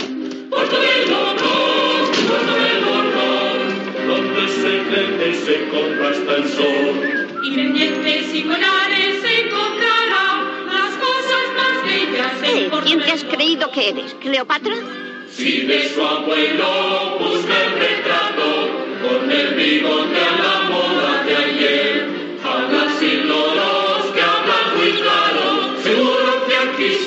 Lo que busca la señora es la otra mitad de este libro. Se llama Los hechizos de Ástoro. Yo no vendo libros rotos. ¿Por quién me ha tomado usted? ¿Cree que soy un trapero? Comerás chocolate en Portobello Road. Creo, si no me equivoco, que hay otra tienda de libros por aquí, no sé dónde. Abuelo, no querrá vender un piano como este. Déjeme probarlo a ver qué tal se me da. Sí, señor. Portobello Road, Portobello Road. Siempre está la suerte aquí en Portobello Road. Se puede ser bailarina y pianista y saxofón. Quien se sienta artista, venga Portobello Road. Pues hemos, acabamos de escuchar este Portobello Road y bueno, acojonante la, la canción. Solo quería comentar que esta canción tiene, para mí, la mejor rima que he escuchado jamás y sale, apa- aparece tanto Jamás la- en la vida. Jamás en la vida. En- en tan- sale en la versión en castellano y en la versión original. Y es Rembrandts y Grecos, Toulouse-Lautrecos. Es precioso. Yo, la verdad es que hacía bastante que no veía la peli, y esta vez sí que me he estado fijando en todos esos, y justo esta rima también me pareció, me pareció cojonuda. Además, cantada con mogollón de gente, muchas voces distintas, es, es muy guay, muy guay. Y Ese bueno, número es, es el más grande de toda la, ¿y qué de toda Ignacio, la peli. Ignacio Zarranz? ¿Encuentran el libro o no lo encuentran? ¿Qué pasa aquí? Pues a ver. ¿O los encuentran a ellos? Más quizá? bien los encuentran a ellos porque van preguntando por la otra parte del libro, que aquí hay un momento además que es, como diríamos tú y yo, old school total, cuando van preguntando en las diferentes librerías, hay uno de ellos, un librero que se siente ofendido, dice, ¿qué te crees que soy? Un trapero. O sea, que eso a día de hoy yo no sé ni si esa profesión o por así decirlo le sonará a alguien, pero vamos. Eh, van preguntando en las diferentes librerías y hay una especie de gángster muy de, de opereta, muy de cómic, Sí, que sí. se queda con la copla porque hay otra persona, el otro librero, que se quiere hacer con la parte del libro que tiene Angela Lasbury por el mismo hechizo que busca Angela Lasbury, que busca la señorita Price. Eh, este gángster les amenaza con una navaja en plan, en plan Curro Jiménez a ellos, a, a nuestros héroes, para que vayan donde está este librero y encuentran la segunda parte del libro, que sería con el librero, que es el que comentabas tú, el actor que sale en Última Turno en la Tierra, Ajá. que me he quedado que estoy con los nombres, bueno, pues sería ese, ese actor. Y lo que, eh, entre ambos, lo que descubren, un proceso de investigación muy cortito, es que el libro de Astaroth, ese, esas palabras, juntando los libros, las palabras necesarias para realizar el hechizo, Esta, están puesto esta, esta historia es muy guay, que la cuentan un poco ahí... en, cuestión de segunditos, es ¿no? guay, que dicen que, que había un mago, ¿no? En la Edad Media, no sé dónde, que el, se tal, llamaba el tal Astaroth. Ast- Astoroth, que me parece un nombre acojonante. ¿eh? Satánico. Igual me lo cambio, ¿eh? Yo Iván por, por Astoroth. Eh, que dice que vivía como mogollón de animales y consiguió, debido a sus hechizos, hacerles hablar, pero los animales se volvieron en su contra, eh, En lo la mataron, le lo- robaron los la querían estrella, convertir en humanos, en Ajá. humanos, no enseñarles a hablar. En la película dicen que en humanos. Consigue que hablen, y lo matan y, se escapan. Hasta que luego sí que más adelante dice que en unas cartas perdidas de no sé dónde hubo una vez un marinero que, que apareció después de un de un naufragio, apareció en la costa, le preguntaron qué, qué había pasado y dijo que él había visto una, una isla eh, en la que vivían animales que hablaban. Y es como chan chan. Claro, yo de pequeño, esto es en plan de hostia. Son pero- animales, además, en en la película muy humanoides, muy de Sí, Disney. sí. Andan sobre dos patas, con comportamiento humano, que esto es un poco la isla de Doctor Monroe. Básicamente, la historia que nos cuenta de, de este Astaroth. Que aquí No es cuando dice eh, el librero dice son todo no son todo más que conjeturas no es nada de verdad porque tal isla he investigado mucho y, Y no la, y la isla de Nabumbu no existe y es cuando el crío se queda así sí que existe que le, cambian, le cambian la- le tapan la boca no sí que existe tal y claro dice déjenle hablar al chiquillo qué tiene que decir que además tiene una voz muy guay el, el, El librero. qué tiene que decir el chico déjale hablar es muy guay Dice que sí que existe, sale en mi libro. Y claro, los otros se quedan que no, no tienen ni idea a nadie. Es en plan de, no, son, son solo chiquilladas, es un libro. Que no, que la isla de Nabumbu existe. Y es en plan de, déjame ver el libro, yo decidiré si, si es importante o no. Y nada, los, los no quieren dejarle el libro, se montan todos en la cama y Emilius Brown, en plan mago, dice, ¿va a ver usted algo que no se va a creer? Vamos a hacer desaparecer esta cama. Claro, y es en plan de, hasta que dice el chaval, o sea, el chaval, el, el librero a su secuaz, oye, trae el libro inmediatamente, si hace falta, mátalos, pero trae, trae ese libro. Y hacen el hechizo y, y en, en morros del, del librero y del gángster desaparecen y van a parar. ¿A dónde van a parar? Pues A la isla de Nabumbu, ¿no? Que es la, el momento, que ¿cuánto durará? Un cuarto de hora, 20 minutos, donde se intercala dibujo animado Ajá. el más clásico de Disney con la imagen real de, de los actores. Y para también uno de los momentos más, más chulos de toda la película. sí, los dos. En primeros- otro nivel que, que Portobello Road, porque ese a mí me parece muy artístico, muy, muy bonito, muy potente. Este es como muy clásico, esta- estos dibujos Es animados. decir, que primero, primero caen en la, en la laguna, en la laguna de, de Nabumbu. Pero bueno, antes decir que yo creo que no lo hemos dicho. Aparte que la peli estuvo nominada al Oscar A cuatro Oscars. A cuatro Oscars, ¿no? Eh, creo que la canción que estuvo nominada fue la de La Edad de la Incre- Incredulidad, que manda cojones, que yo creo que son mucho mejores la del, la del mar o la de Portobello Road, pero fue nominado por esa. Pero lo que sí que se llevó, ganó en a- el Oscar a Mejores Efectos Especiales, y es que esto sí que estuve investigando un poco, porque para ver cómo cojones hicieron estas cosas, porque en 1971 no existía, no existía el croma. Y, me, y digo, pues ¿cómo coño harían estas cosas? Porque está muy currada esta peli. Además de cómo se inserta los dibujos animados, lo La que es interacción. efectos de, de luz, ese efecto, eh, historias cuando, cuando vuelan con la cama, es muy guay. Y bueno, he de decir que en esta época se trabajaba con otra forma, mucho más eh, laboriosa, pero de la, de la hostia de, de laboriosa, que se llamaba el proceso de pantalla de vapor de sodio. O sea, suena, hasta mal, ¿eh? Suena hasta como si tuviera dar Como si da- diera cáncer, sí. ¿no? Sí, sí trabajas así, pero bueno. Decir que este proceso es bastante más antiguo lo creó un tal Ub Iwerks en el 59, allá por el 59, finales de los 50, y que en los años 60 eh, esta forma de trabajar se empleó y se explotó muchísimo, como puede ser Mary Poppins y eso sobre todo ahí se hace, se hace un montón, o en Chitty Chitty Batman, ¿no? por poner do- dos ejemplos, o muchas películas de Disney.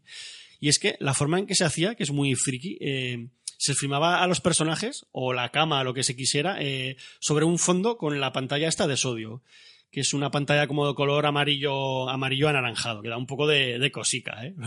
Parece que de verdad que tenga algo malo esa pantalla. Eh, y lo que se hace se graba con una eh, cámara de Technicolor con tres bobinas y se reconfigura de tal forma que se filman dos grabaciones, una en color y otra en blanco y negro. Y se, se usa, se usa un prisma, yo no sé si a la hora de grabar o después, yo creo, me imagino que igual a la hora de grabar, para que lo que se grabe sea estas dos grabaciones. Una, en, eh, ya lo he dicho, ¿no? Una en color, otra en blanco y negro. Y lo que hace el prisma este es quitar la luz de la luz de sodio. Así que tenemos la grabación en color sale sin el fondo anaranjado. Por lo tanto, la información que en color sale por un negativo en color. Y la información de la pantalla de, de lo, que te- lo que sería la pantalla de sodio, que no parece estar en color, sale por un negativo en blanco y negro. Dijéramos que es lo que sale en blanco y negro es. ¿Te acuerdas lo que le compraste tú a tus sobrinas? Esto como para hacer sombras Sí. chinescas. Es algo así parecido lo que, lo que. Y se crea una máscara que está totalmente, claro, sincronizada con la otra información. Quiero decir, tenemos la información en color, en la que desaparece lo que hemos grabado, y en la otra solo aparece como una mascarita de lo que se ha quitado. Y así, pues, es como en esta en blanco y negro, tú puedes poner mogollón, puedes poner capas. Y como vas dibujando a la vez, dijéramos, todo eso ya está sincronizado. Luego, lo que luego hay que poner es una, una impresora óptica, que es además he visto fotos, imágenes, es una máquina gigante para la época, en la que se va eh, refotografiando eh, las capas que se quieran. Porque tú con la máscara puedes poner una capa, pero luego puedes poner muchas más. O sea, imaginaos el. Yo no sé si esto me estoy explicando muy bien o no, pero es. Es que suena súper complicado lo que Es estás es- es súper laborioso. Y claro, puedes poner una capa solo con, con unos efectos, pero luego puedes volver a coger otra capa, refotografiar encima de las que has tenido y vuelves a tener otra capa. Realmente es como hacer.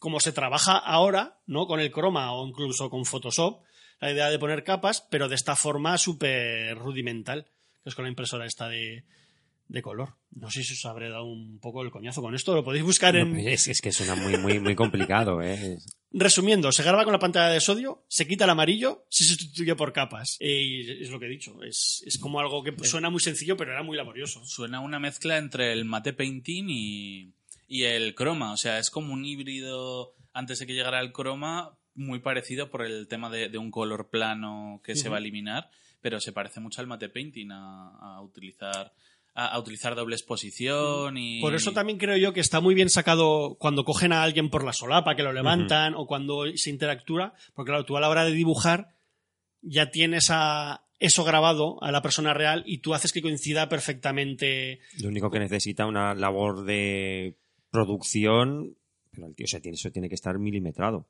Sí, sí, sí, sí. para que el dibujo, el dibujo tú lo vas realizando, ¿no? Sobre la masa, como tú dices, pero que todo eso encaje con lo que tú quieres, necesitas Por eso lo que has dicho tú antes de Angela Lansbury, que acabó un poco, bueno, no acabó harta, pero no le moló mucho trabajar así porque todo tiene que estar Milimétrico. milimetrado de la... los efectos especiales costaron cinco meses. Cinco meses. Es No, imagina- flipante. imagínate todo este trabajo, que al, al- al final es como hacer una película de animación, pero claro, eh, menos mal que no hay, no hay mucha animación, que si no Para hubiera costado mucho y más. suele ser casi toda con el doctor Emilius Brown, casi toda, vamos. Ah, lo que comentabas tú, aquí también es importante el mate painting. Aquí tenemos unos escenarios preciosos. Hay mucho mate painting, antes lo iba a decir que se me olvidó. preciosos. Es que hay cada toma, pero que es acojonante de lo Sobre bonita todo en que el es. pueblo, tal, Mm. Londres, es, es, es muy guay. Está muy bonito, está muy, es muy bonita, muy bonita esta. Esa técnica es que me parece, peli. pero, pero preciosa. Y aquí se aprovecha muy guay. Mira, no, había, no me había acordado hasta que lo has dicho tú, Mm. cómo, cómo usan esto para los, los escenarios. Y ese es el momento para mí más cómico para los críos, que es cuando em- empiezan, bueno, yo digo en el fondo del mar por la sirenita, El fondo, el fondo misterioso del el mar. fondo misterioso del mar por la sirenita. Aquí hay mucha interacción Mm. también con, con los dibujos. Los dibujos, como decíamos, pues son muy de Disney. Los peces hablan, eh, luego vemos un Tocan oso que va... Exacto, es todo muy, muy Hay un Disney. concurso de baile entre peces. Mira, de hecho, eh, vamos a poner un poquito el principio de esta escena cuando llegan a, a este fondo de la laguna de, Na- de Nabumbu y ya si queréis ponemos este el fondo misterioso del mar y y vamos, es, es de mis canciones preferidas también, está con la de Portobelo Road. Venga, vamos a escucharlo un poco. Hola, señor Bacalao. Hola, amiguito. Bienvenido a la laguna de Nabumbu. Si estaré loco, que he creído que hablaba el bacalao. Mm, no es muy listo tu amiguito, ¿eh? Es mi hermano. ¿Ah, sí? Perdona. Señor Bacalao, ¿dónde está la isla de Nabumbu? ¿Se refiere a la parte terrestre? Ah, eso. Ahí mismo, arriba, no tiene pérdida. Sé que es meterme donde no me llaman, pero yo, en su lugar, no aparecería por allí. Tienen muchos problemas actualmente. ¿Problemas? Sí, es verdad. Lo dice el libro. Bueno, con problemas o sin ellos tenemos que ir. Necesito ver al que manda en la isla. ¿Por qué tanta prisa? Aquí se está maravillosamente bien. Para usted, querida. Gracias.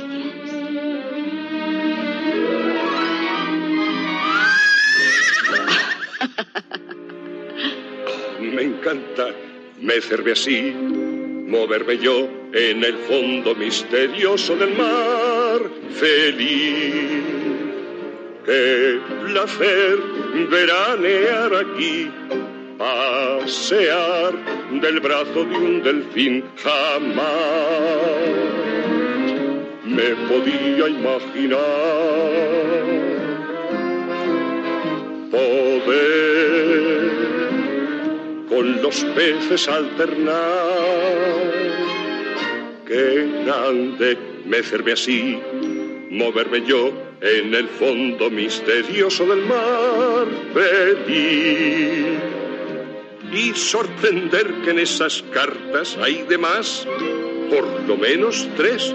Qué divertido es mecerme así, moverme yo en el fondo misterioso del mar feliz. ¡Mira! ¡Un salón de baile!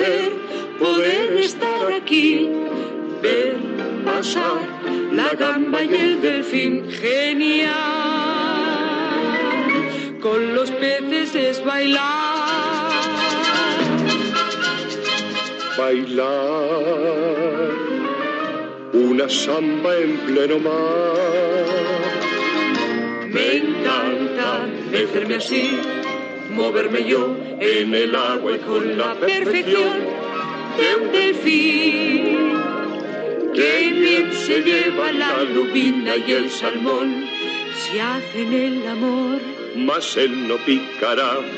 Mecerme así, cantando yo, en el fondo misterioso del mar, feliz. Mecerme así, cantando yo, en el fondo misterioso del mar, con peces nadar, con peces bailar,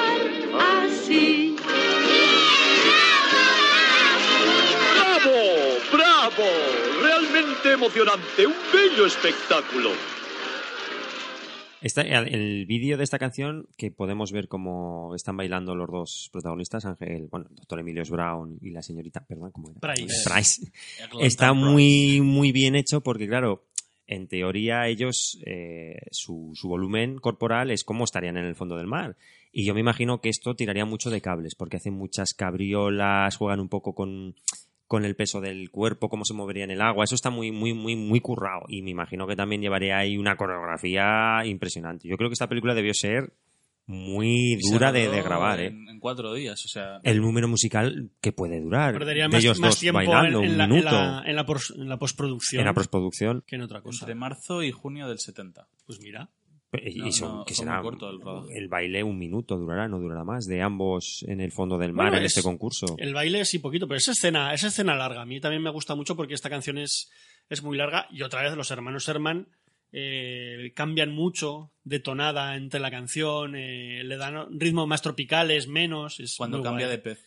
Exactamente, cuando cambia, no sé, está guay. Ah, Luego otros peces no que hacen es muy es muy es muy bonita, pero claro, les dan además gana el concurso de el concurso de baile, les dan una copa. pero hay ¿qué pasa? Que les pesca, hay una caña, ¿no? Un anzuelo que coge la cama y la levanta, claro, luego ves que es un oso del copón de, de grande y, y se lleva a todos por delante. Un oso que es exactamente igual a, A Balú. a Balú, A Balú, sí, sí. y exactamente igual a- al pequeño John de Robin Hood. ¿Que se estaba haciendo en esa época o...? Es que yo no, yo no soy, yo no estaba- soy.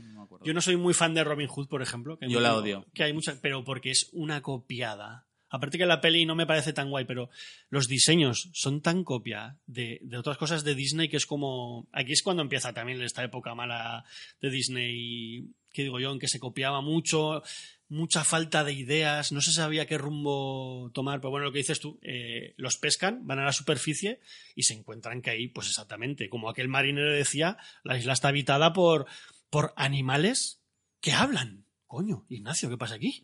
Pues esto es súper curioso porque, eh, esto lo hemos comentado, las palabras mágicas para hacer el hechizo que necesita la señorita Price están eh, escritas o inscritas en un medallón que lleva el rey de esa isla, que no es ni menos que, que ni más ni menos que un león. Un león que es fanático del soccer, del fútbol. Sí, sí. O sea, porque cuando hablan de fútbol están hablando de, de nuestro fútbol, no de fútbol americano, que sería, entre comillas, lo más lógico Bueno, pero como por donde está, viene la peli. como está, es una peli que pasa, entre comillas, en Inglaterra, pues yo creo por ahí va un poco. Sí, yo creo que también será por eso, porque los americanos hasta hace bien poco se rían mucho del fútbol europeo, pero se descojonaban. Y lo que hace este rey es que hay una especie de final de un partido de fútbol y necesitan un árbitro. Y el doctor que es, Emilio Brown es el único que puede hacer de este árbitro porque previamente dice que ha estado jugando en el Manchester United y en el... les, met- les mete una les bola. una bola para hacerse con ese medallón. Y esto es la parte que os decía que me parece lo más gracioso para los niños porque vemos un partido de fútbol alocadísimo entre el equipo del rey, que está formado por animales de la selva pues más violentos, pues un Carnívoros. rinoceronte, un orangután y tal. Casi y el otro equipo pues que son un avestruz, creo que es un guepardo puede ser. Sí. Es El- un el guepardo, único- ¿no? El, que único corre que mucho. Es medio peligroso es el guepardo. Pero lo único que hace es correr, que se las pela. Este partido es muy campeones, si os fijáis, ¿no? Corriendo Sí, de la a la detrás del balón, es muy loco, muy violento. El doctor Emilio Brown sufre el atropello de todos los animales. Bueno, es, es muy cómic porque él, él hubiera muerto y claro, aquí solo acaba hecho, acaba hecho con polvo. huellas de animales y sucio, simplemente. Partido muy largo, además. Es una escena bastante larga. Escena que además, si buscáis, hay algún coleccionista que no, sé que nos esté escuchando, eh, si buscáis eh, Super 8, por lo que creo que durará unos 10 minutos, 8 minutos, ¿no? Creo que dura los Super 8, 6, 7, 8 minutos. Si buscáis Super 8 en toda colección, esta escena se puede comprar tal cual. No sé si se llama El partido del siglo o algo así se llama la escena. Se puede conseguir. O sea que la recortaron para, Para Super 8, sí. para el formato de Super 8. Ajá. Esto sí que está bien, ¿no? Porque la escena por sí sola puede funcionar Sí, como... sí, tiene, tiene sentido por sí sola. O sea, que pueden haber metido lo que les diera la gana. De hecho, una de las. Luego hablaremos, si queréis, al final, alguna de las. Hay canciones eliminadas o canciones que no se llegaron a. No se llegaron a hacer. Unas. eh, estaba previsto que una de las. Una canción. mm, Que no recuerdo cómo se llama, luego cuando lleguemos, si lo busco en un momento. Era para que Englantine le cantaba una canción al rey, al león, al que se supone que se llama Leónidas, aunque no lo dicen en ningún lado, Ujú. pero el título de crédito, o se supone que ese nombre le pusieron después Leónidas, se supone que al- entretiene al, al león cantando una canción, mientras Emilius Brown y los niños le, le quitan el collar. Pero el, que no el medallón que, el- que hablamos lo lleva el rey y dice que es un medallón que le acompaña siempre y que no se puede deshacer. Sí, que fue- medallón es, donde es están un las letras. regalo o algo así y se escojona, como, como que se encargaba el Astaroth este, en realidad. Tiene algún un contexto por ahí de fondo, a veces muy bruto. Y como se han, se ha encargado Astaroth y lo, no, este collar es un regalo, ja, ja, ja. Digo, joder, regalo. Pero al final decidieron hacer mejor el partido de fútbol, que yo creo que, que es más Funciona divertido. mejor, es más, más gracioso que, que cualquier otra canción que te puedas que te puedan poner en la película. Bueno, al final el rey gana el partido, haciendo, bueno, el partido es una locura de trampas, de faltas, de todo. Sí, yo no hay una página por ahí que encontré en plan de eh, todas las leyes del fútbol que, Que se- infri- que se infringe, infringen para y por lo que este partido no sería válido ni el gol y es como bueno sí pero está muy guay de, de hecho, el portero del equipo contrario del rey, que es un elefante, no hace más que meter la pelota en su propia portería. O sea, si os fijáis, la mete como 10 o 12 veces. cuando lo echa para atrás para coger aire Sí, porque la, la para la pelota con la trompa, la trompa digamos que la contrae y cuando contrae la, la trompa, la pelota la mete en su portería. Pero al final del partido queda 1-0 a favor del Rey. Y es en esa victoria cuando eh, el, el doctor Brown está diciéndole al Rey que se lo han pasado genial, tal, le pone la capa y le da el cambiazo y le cambia ese medallón con las palabras que necesitan por un silbato. medallón por cierto que es está hecho es un atrecho hecho que parece un dibujo animado cuando Parece, ve- parece, el parece, que llevan totalmente. ellos el que roban parece un dibujo animado está hecho no sé cómo lo harían pero es súper Con la copa también hacen una cosa similar. La copa Sí. que les dan en el torneo de baile, también Ajá. cuando ellos la sostienen, o sea, algo físico tienen en la mano, Sí. por el volumen, como ponen las manos y tal, pero se ve como un dibujo animado. O sea, hay Sí, un es- trabajo. Es impresionante. Es un trabajo. Hablamos del 71, insistimos. O sea, es un trabajo de la hostia. Y se hace con este medallón, haciendo trampa este doctor Emilius Brown cambiándole, se van a la cama sin que antes el, el león pues, se dé cuenta de que le han dado el cambiazo. Los va a perseguir y Angela Lansbury, la señorita Price, lo convierte en un conejito de dibujos un animados. conejo con cola de león no o algo así Sí. Sí, lo- dice la, la fórmula mágica mal y Porque lo- la fórmula no se la saben, o sea, mira que es sencilla, ¿no? Por aquí y por allí en animalito te convertí. Creo que ya es hora de irnos. ¿Qué dice? ¿Tienen que marcharse ya?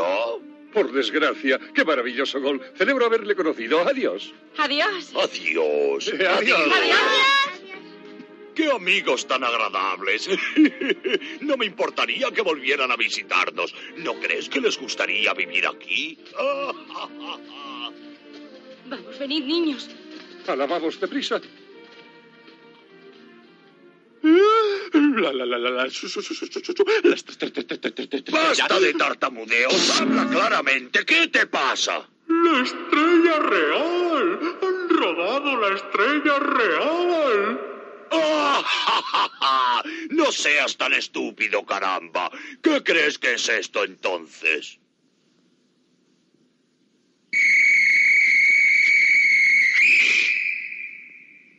¡Ah! ¿Por qué no me lo has dicho antes, idiota?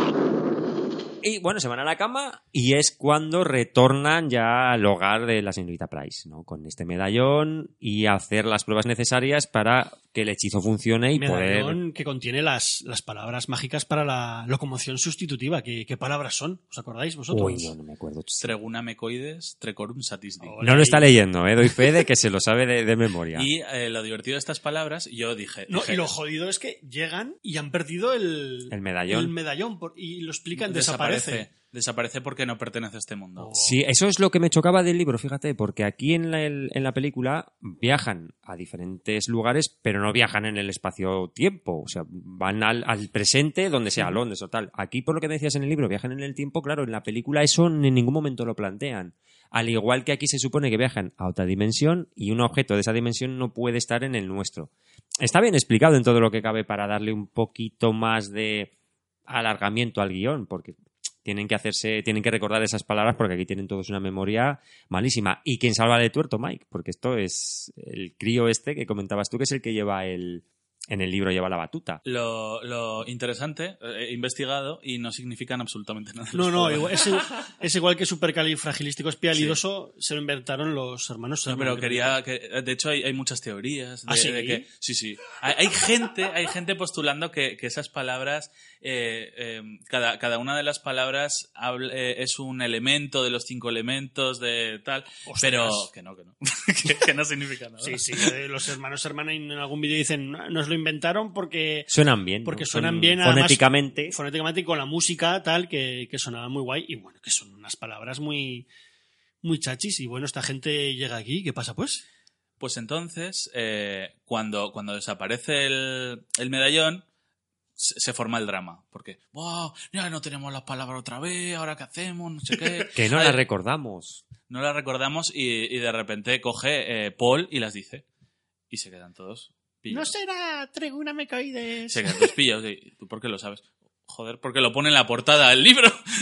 Pero no le hacen ni caso al niño. O sea, el niño tiene el Además lo dice, dice, lo llevo diciendo todo el rato. Además, y Calla, cállate. Dices, Y luego ves la página y es una página gigante con el medallón y las palabras, que es como, joder.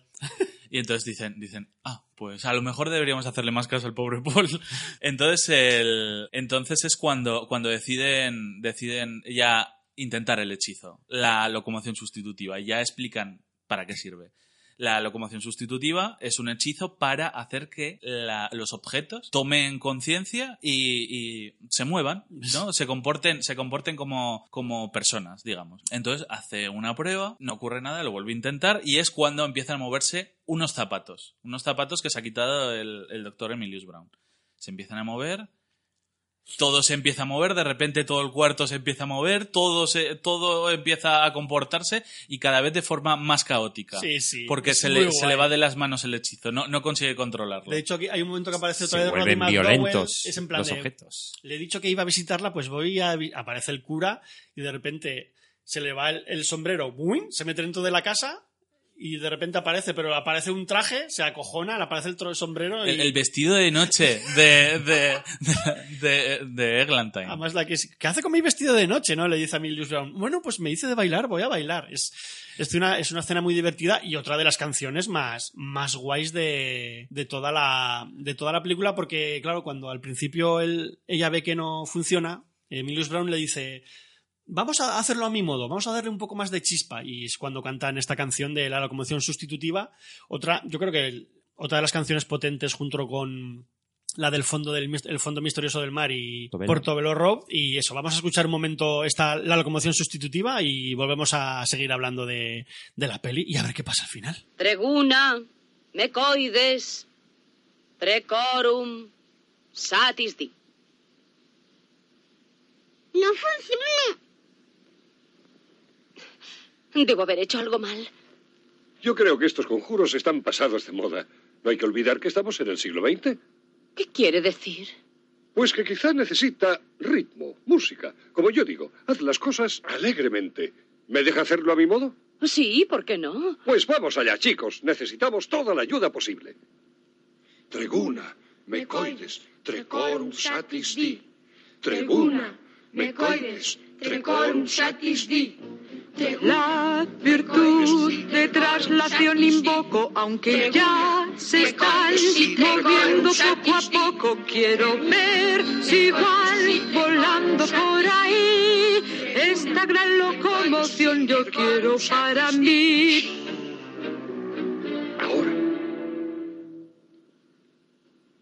Treguna, mecoides, trecorum satis vi.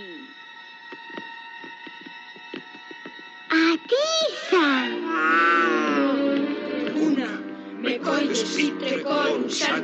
Si puedo yo mover un par de zapatones, lograré mover castillos y cañones. ¡Qué emoción tendré si puedo conseguir que gran locomoción me siga siempre a mí! Tribuna, me coires y decorum satis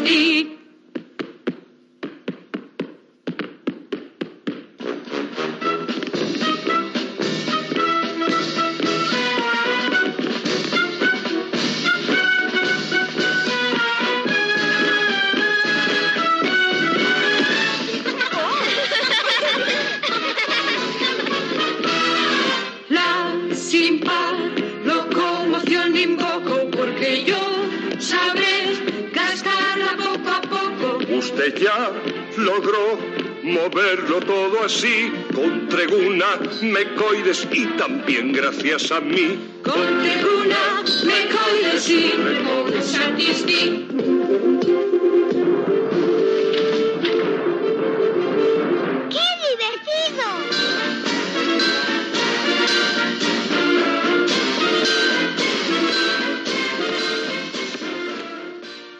Volvemos, seguimos aquí en este, en este terremoto mágico que está pasando en la, en la casa de Englentine, en la que todo se mueve y claro, Emilius Brown sí que le dice, ¿cómo paramos? No, ella dice, ¿cómo paramos esto? Y el doctor Brown le dice, "Te- de las primeras lecciones había un... La 8. La 8 le dice, había, había un, un hechizo para parar todo. Y al final consiguen que todo, que todo se calme, que todo pare. ¿Y qué pasa, Mike, aquí? Que llegamos ya al final, un poco entre comillas, aún, aún nos queda bastante peli. De repente vemos cómo aparecen los nazis. Pero Por- por muy, muy, muy top secret, ¿eh? Los nazis ahí asomadicos. Es una cosa En, una barquichuela de Chichinabo, hay todo, toda llena de nazis, ahí. Estamos llegando.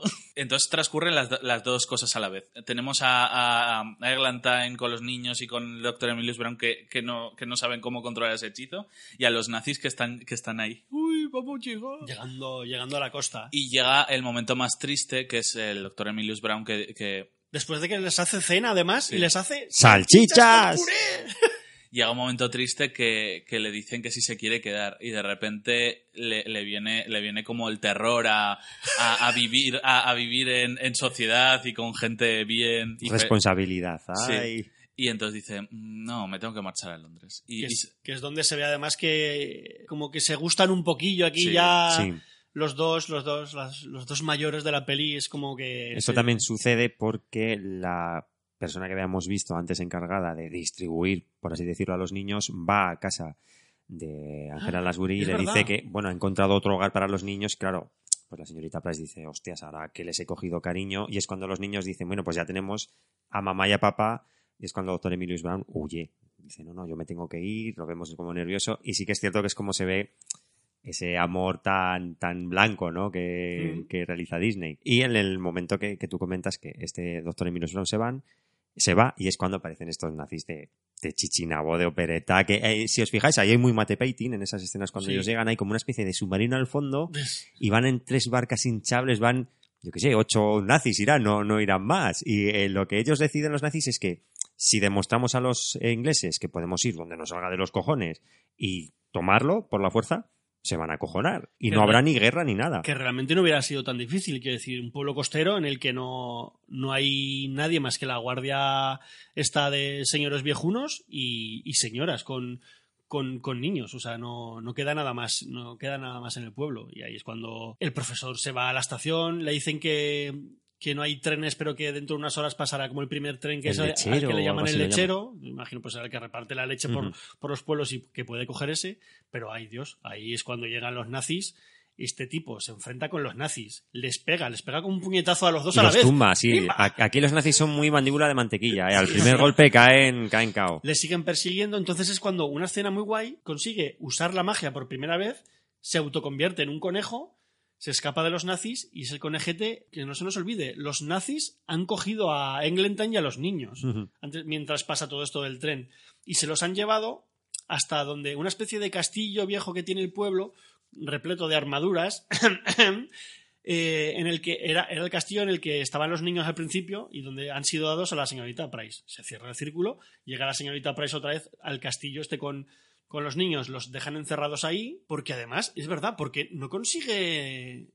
eh, Le falta el libro de hechizos a la señorita Ah, no Price. se dice, acuerda no se acuerda No se acuerda de los hechizos. eh, Los hechizos que son por aquí, por aquí, por aquí, por allí, en un En animalito te convertí, Ella no no, se acuerda no de se eso. acuerda de eso y no puede realizar los que intentaba hechizos. convertir al, al general nazi en, en un conejito pero no no Además aquí los nazis son como muy desdibujados, son muy, pues eso, los héroes de Hogan, como muy, muy tonticos, no, no son... hab- hablan un inglés No dan miedo, un inglés además. perfecto sin acento al menos en la versión en No, eso es que castellano no entienden el idioma lo saben hablar pero no, no lo entienden eso será, eso será. Son, son unos nazis muy desdibujados, es una película Pero familiar al fin y al cabo. pues eso, ya han conseguido llevar a la señorita Price y a los niños a, a este castillo. Aparece el doctor Emilius Brown transformado en conejito y se les, se les, reapa- se les reaparece y se reencuentran todos. Y es donde, ¿qué pasa aquí, Mike? ¿Qué deciden hacer? Aquí viene el momentazo de la película. Rodeados de armaduras, que por cierto, esas armaduras eran reales, eran de la Edad Media y se utilizaron en un montón de películas como En el El Cid, Cid he leído por ahí. y en Camelot.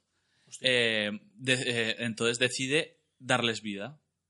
¿Y qué pasa? Pues que se forma un ejército de mil pares de cojones. Pues es que el castillo debe estar repleto porque hay una toma que sale lejana de todas las armaduras y demás personajes que ven en el castillo. Me cago en la madre. Hay un pedazo de ejército, como tú dices, de cojones. Se, básicamente llena todo el pueblo, que no se- nadie se despierta, nadie se da cuenta.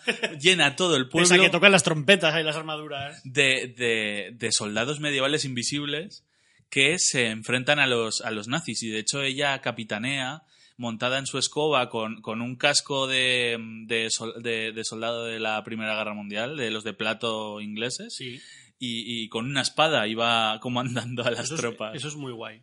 Y la banderita en la escoba. También Ah, lleva sí, es una verdad. banderita La británica.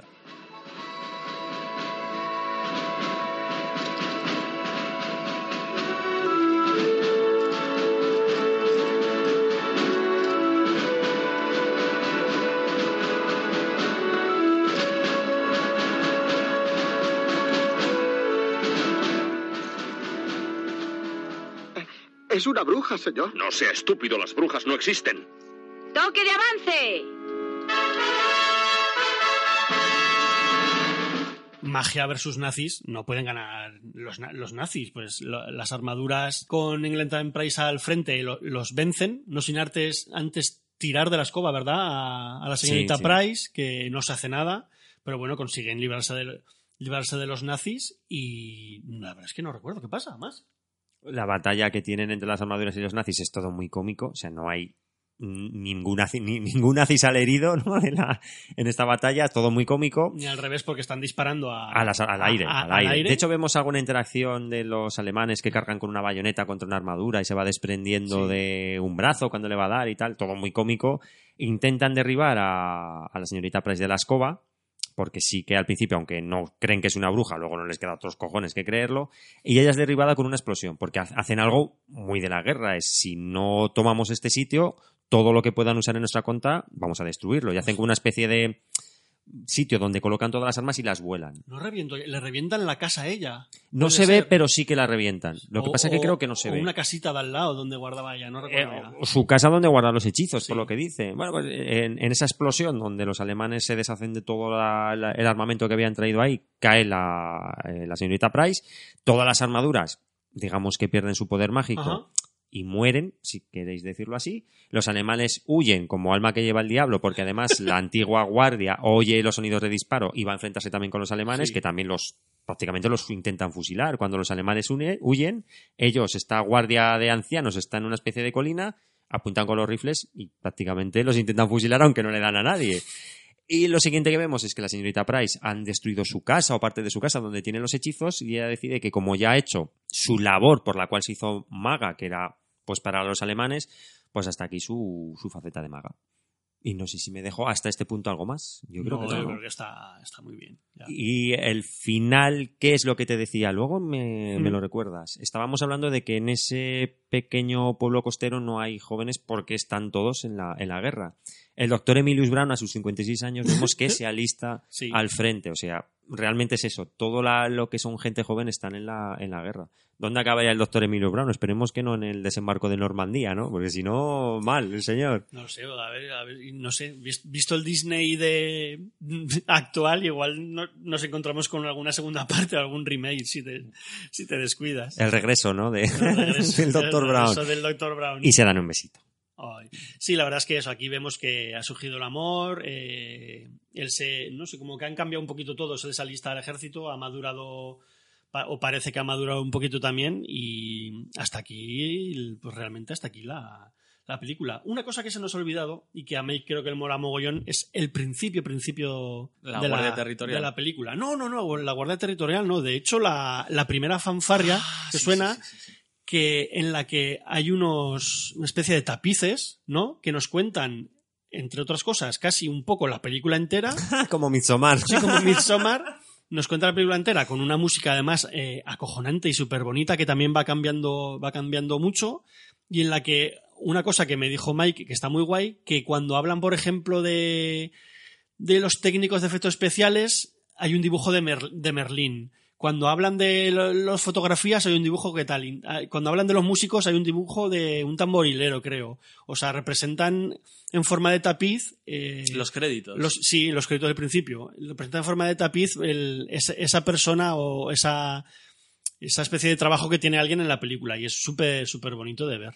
De hecho, cuando sale el nombre del director, sale, sale ella, sale Eglantine eh, cabalgando, Sí. o sea, en, en la escoba eh, llevando a las tropas. O sea, son todo representaciones simbólicas a través de, de las imágenes de la película de, de, lo, de, de la gente que ha participado en ella y me parece súper bonito. Además, eh, está basado en un tapiz medieval inglés, que no recuerdo el nombre, que, que si te fijas ves que sí, tanto el estilo como, como más o menos algunas imágenes corresponden totalmente. Adaptadas, pero... Oye, en tema de animación, por ejemplo, que no hemos hablado en su momento de todas, este- todas estas escenas en la isla de Nabumbu, eh, ¿había gente aquí importante detrás? ¿Tú que te mola mogollón Disney y sus animadores, etcétera? O...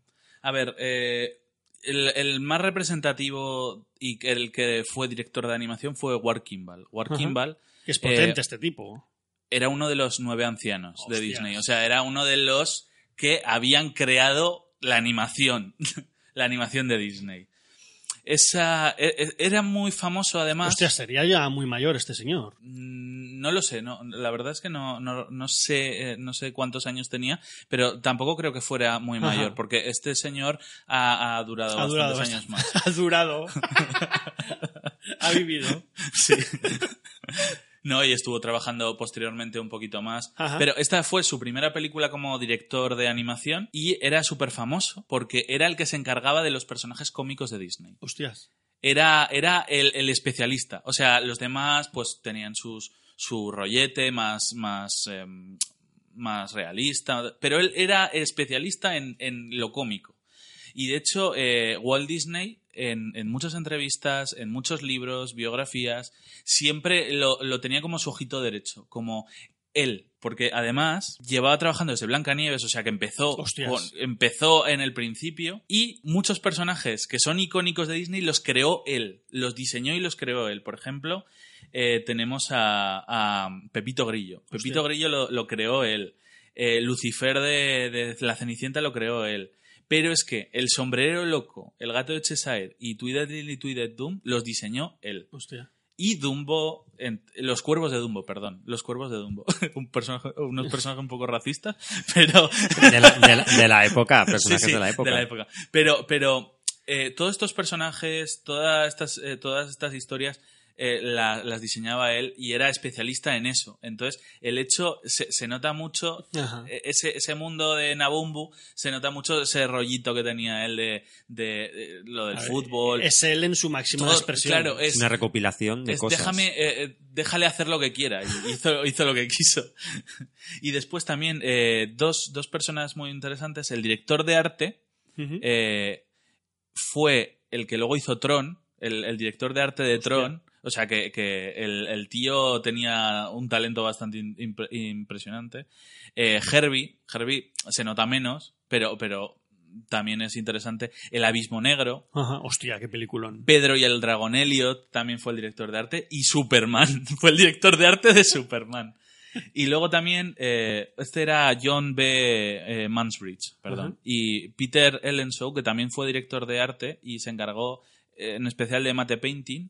Eh, trabajó en Mary Poppins, El Abismo Negro también, 20.000 legos de viaje submarino, El Ladrón de Bagdad, Espartaco y Cuo Vadis. O sea, Hostia. que el tío tenía un, un background bastante y que aquí- potente. y que aquí es que cuatro los- patas para un banco Los- las películas. aquí los, ¿eh? Los, los mate paintings, ya lo hemos dicho antes, pero es que yo recalcarlo otra vez, que son hay, impresionantes. una- hay un fotograma que creo que es al final, por la noche, cuando se están yendo los, los alemanes, que se ve también el castillo en lo alto de una colina, todo de noche, pero precioso, pero una pasada ese, ese diseño. Es que es muy importante también la, la labor de diseño en esta, en esta película y lo que tú comentabas es que fíjate lo que, lo que comentas. Películas como Ben Hur, Trons, que son exponentes en su momento de producciones acojonantes. Tron, o sea, que, que, que eh, ser el director de arte de Tron es, una súper responsabilidad. complicado por todo lo que tienes que inventar. O sea, por ejemplo, la última de Tron retoca, este inventa. Es compli- Sí, y sí. bueno, El ladrón de Bagdad, otra de los mayores exponentes que hay de este tipo de películas de aventuras. Es que Mm.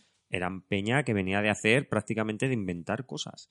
Que lo que se hace a día de hoy habrá su parte de invención, pero es casi todo retoque de lo que ya está inventado. Ajá. Antes eh, os he hablado un poco, ya que hemos terminado un poquito con la peli, por continuar con ella, más o menos entre comillas, decir que eso, que la peli tuvo varios nú- números musicales eliminados, varias escenas, como hemos dicho antes, esa escena de baile por Tobelo Road, pero bueno, es que hubo dos canciones que se grabaron que luego no se decidieron incluir, como este With a Flare o otra bastante más famosa que se llama Step in the Right Direction, que lo malo de esta es que mm, se perdió se ha perdido las imágenes grabadas pero sí que se conserva el, El audio. el audio Eh, las dos eh, luego también hubo algún número desechado que es esto que se lo enseñaron a Disney y no le moló etcétera etcétera como es una que se llama The Fundament, eh, Fundamental Element eh, o Solid Citizen esta Solid Citizen es la que os he dicho antes que se decidió en un principio para intentar hacer para quitarle el collar al rey pero se decidió meter el partido de fútbol y el, está el, el The Fundamental Element, el elemento fundamental, que era donde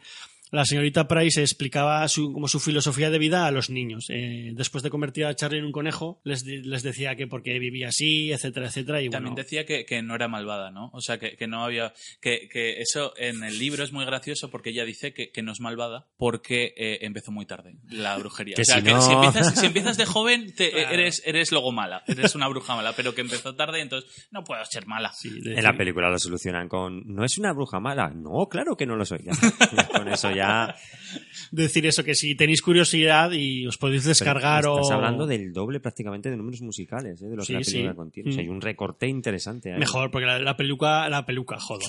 La película dura lo suyo y mejor no. Yo creo que es mejor no haber incluido más. De hecho, de las versiones que hay, yo me quedo con la primera, el primer corte, que es más, más corto que con el que se hizo después en el 95. Y hablábamos de ese corte, Mike, de 96 minutos, ¿no? La película duraba 141 minutos, de los cuales se, se recortó a menos de dos horas, a Ujú. 116 o 117, algo, algo así, porque el Radio City Music Hall de Nueva York tenía tantos espectáculos por, por, eh, por estrenar que dijo menos de dos horas. Tengo, tengo que hacer la mayor, la mayor cantidad de pases posibles, menos de dos horas. Y Me lo recortaron guay, ¿eh? a 117 minutos, eso, que no, que no encontraba mis notas. Pero posteriormente, en un reestreno, se llegó hasta los 96 minutos. Ujú. Entonces, aquí La edición se que hemos visto aquí todo. creo que es la de 117. 117, la, la que- de, la de que España. lo que comentan a Mike es uno de los motivos por los cuales los hermanos Herman se encabronan con Disney, además de los leonoidas que debían de ser los contratos de si trabajas para mí, no trabajas para nadie. Por eso, en cuanto pudieron, se largaron, aunque luego retomaron parte de su Sí, trabajo. tampoco estaban. Había No mucha la gente. primera vez que le había muchas eso de envidias. Siempre ha habido dentro de Disney. También es para hacer varios programas sobre el mundo de Disney y del propio Walt Disney, las huelgas que le han hecho, etcétera, etcétera. Pero como eran el ojito derecho de Disney, tenía bastante gente que les caían mal. Y ya no sé, una vez que murió Disney ya no tuvieron tanto poder. No es que les hicieran moving, entre comillas, pero la gente no les aguantaba mucho de ello. Al final se, se piraron, pero bueno. Y también, antes os lo he comentado a vosotros, que nos hemos estado partiendo el culo, que hubo un montaje también alemán en el que se, bastante corto debía ser, se, se cortaba y se editaba mucho del tema de los nazis, eh, como han hecho, vosotros ya lo bien sabéis, en mogollón de, de otros films, pero bueno, eh, a mí la versión que más me gusta es la, primera que tuvimos aquí, la de 117 minutos, y ya que hemos hablado de las bandas sonoras, también ahora podéis eh, descargaros o comprar la banda sonora edición especial que viene con, con las pelis que hay en la, eh, las, canciones que hay en la película, viene con las canciones cortadas que se pudieron recuperar, originales, y viene con algunas demos cantadas bastante reguleros por, por los hermanos Sherman de las canciones que no pudieron eh, hacer nunca. Así que, bueno, yo por mí, eh, poco más que decir. Bueno, decir que la peli, y sí que entronca mucho, antes ha, ha hablado un poco Ignacio sobre ello, las conexiones que tiene con la Segunda Guerra Mundial de muchos de sus protagonistas, porque Angela Lansbury, Roddy McDowell, el director Robert Stevenson fueron inmigrantes de, Inglaterra huye- huyendo de la guerra. Eh, David Tomlinson fue aviador eh, y debió ser un cargo bastante grande en la aviación inglesa durante la Segunda Guerra Mundial. El propio Robert Sherman, que yo hace poco vi un documental de los hermanos Sherman y lo dice ahí, eh, luchó en Europa con los aliados, se alistó. Y fue una de las primeras personas eh, en, en entrar en Dachau, o sea que lo que vio este señor ahí, tela marinera, en el campo de concentración, y también es ahí donde, si veis imágenes, eh, Sherman, el hermano mayor, va con bastón, casi siempre que salen las imágenes, y es que fue herido de, de guerra, le dispararon en, en la pierna, que era en la, rodilla, y le causó esa, esa cojera de por vida, o sea que es una, una peli. Yo he, visto eh, alguna imagen en algún vídeo de Angela Lansbury que dice que sí que es una peli que a ellos les tocaba muy de muy en la fibra esta, esta la, bruja novata a la hora de a la hora de rodar. Por eso que toda esta adaptación del libro a mí me sorprendía porque es un periodo que muchos de ellos por edad vivieron, como tú, como tú dices, que le da un poco más de seriedad a la, a la película. También en lo que os comentábamos antes de que los alemanes estén tan desdibujados, sean tan caricaturescos, porque realmente son malos de, de opereta. Demuestra que la película es una película para todos los, para todos los públicos, para toda la familia, pero que comentan cosas que internamente, ahora si las piensas, pues que los niños sean huérfanos, que Ángela Lasbury intente como pueda detener el avance alemán. Son cosas curiosas que cuando las ves a día de hoy te dan que pensar. Es Sí, decir, de ¿cuántas cosas hay? ¿Cuántas, cuántas poco tienen más estas películas? un poco más oscurilla de lo que Realmente parece a primera no, vista. no, o sea, los niños en ningún momento dicen, ay, qué pena, pobres de nosotros, que somos huérfanos. Pero lo son. Entonces son películas que tienen tantas esquinas que cuando las ves con calma o las revés, dices, coño, pues estos niños, pues es que fíjate de dónde vienen y que en ese periodo, en ese periodo dé lugar a la magia, a las aventuras, a los dibujos animados, a que los niños, a pesar de todo, pues puedan encontrar otra familia, porque es lo que encuentran. Está todo muy guay, por eso me parece una película que funciona tan bien a día de hoy, porque tiene muchas aristas. Yo sobre todo, a mí lo que me mola mucho que de la forma que trabajaban estas pelis, ya les pasó en, en Mary Poppins que consiguieron hacer una de las pelis infantiles más maravillosas de, de la historia del cine, es que como he dicho por ahí alguna vez, ellos trabajaban, eh, tenían ideas, com- lo que dices tú, compraron los derechos del libro, pero se basaban en el libro sin más. Ellos lo que hacían era trabajar en, en ideas de números musicales o escenas que les gustaban, como la del el campo de fútbol, y a, y a partir de ahí intentar unirlo, ¿no? Crear un nexo en común y aquí creo que lo consiguen de puta madre. Por ejemplo, no, no lo hemos dicho a la hora de hablar del número este del fondo del mar, que ese número en principio es un descarte de Mary Poppins, que ellos se guardaron en la manga y consiguieron meterlo en esta peli. Pero ellos en principio tenían Mary Poppins, mira que es larga, ¿no? Creo que dura dos horas y pico Mary Poppins. Sí, pues en su idea iba a durar más porque iba a tener muchos más números musicales. Y esto iba de que Mary Poppins tiene una brújula mágica con la que ellos pueden viajar en, a lugares, eh, a, los lugares que quieran. Y uno de estos mundos, creo que tienen como cuatro números musicales ideados para Mary Poppins y, la brújula. Uno de estos mundos era la, la laguna de. No de, no de Nabumbu, pero en una laguna en la que bailaban con los peces. Y aquí esta gente pudo rescatar y la integraron dentro de la historia de, de puta madre. O sea que me parece un, un trabajo y un esfuerzo conseguido realmente guay el, el aunar todas est- escenitas y darles un sentido global muy guay. Está claro que pensaban en la taquilla, porque si no, no lo hubieran considerado un fracaso, que creo que para Disney lo es. Pero sí que había mucho esfuerzo detrás, mucho trabajo de, de cuajar todas las ideas.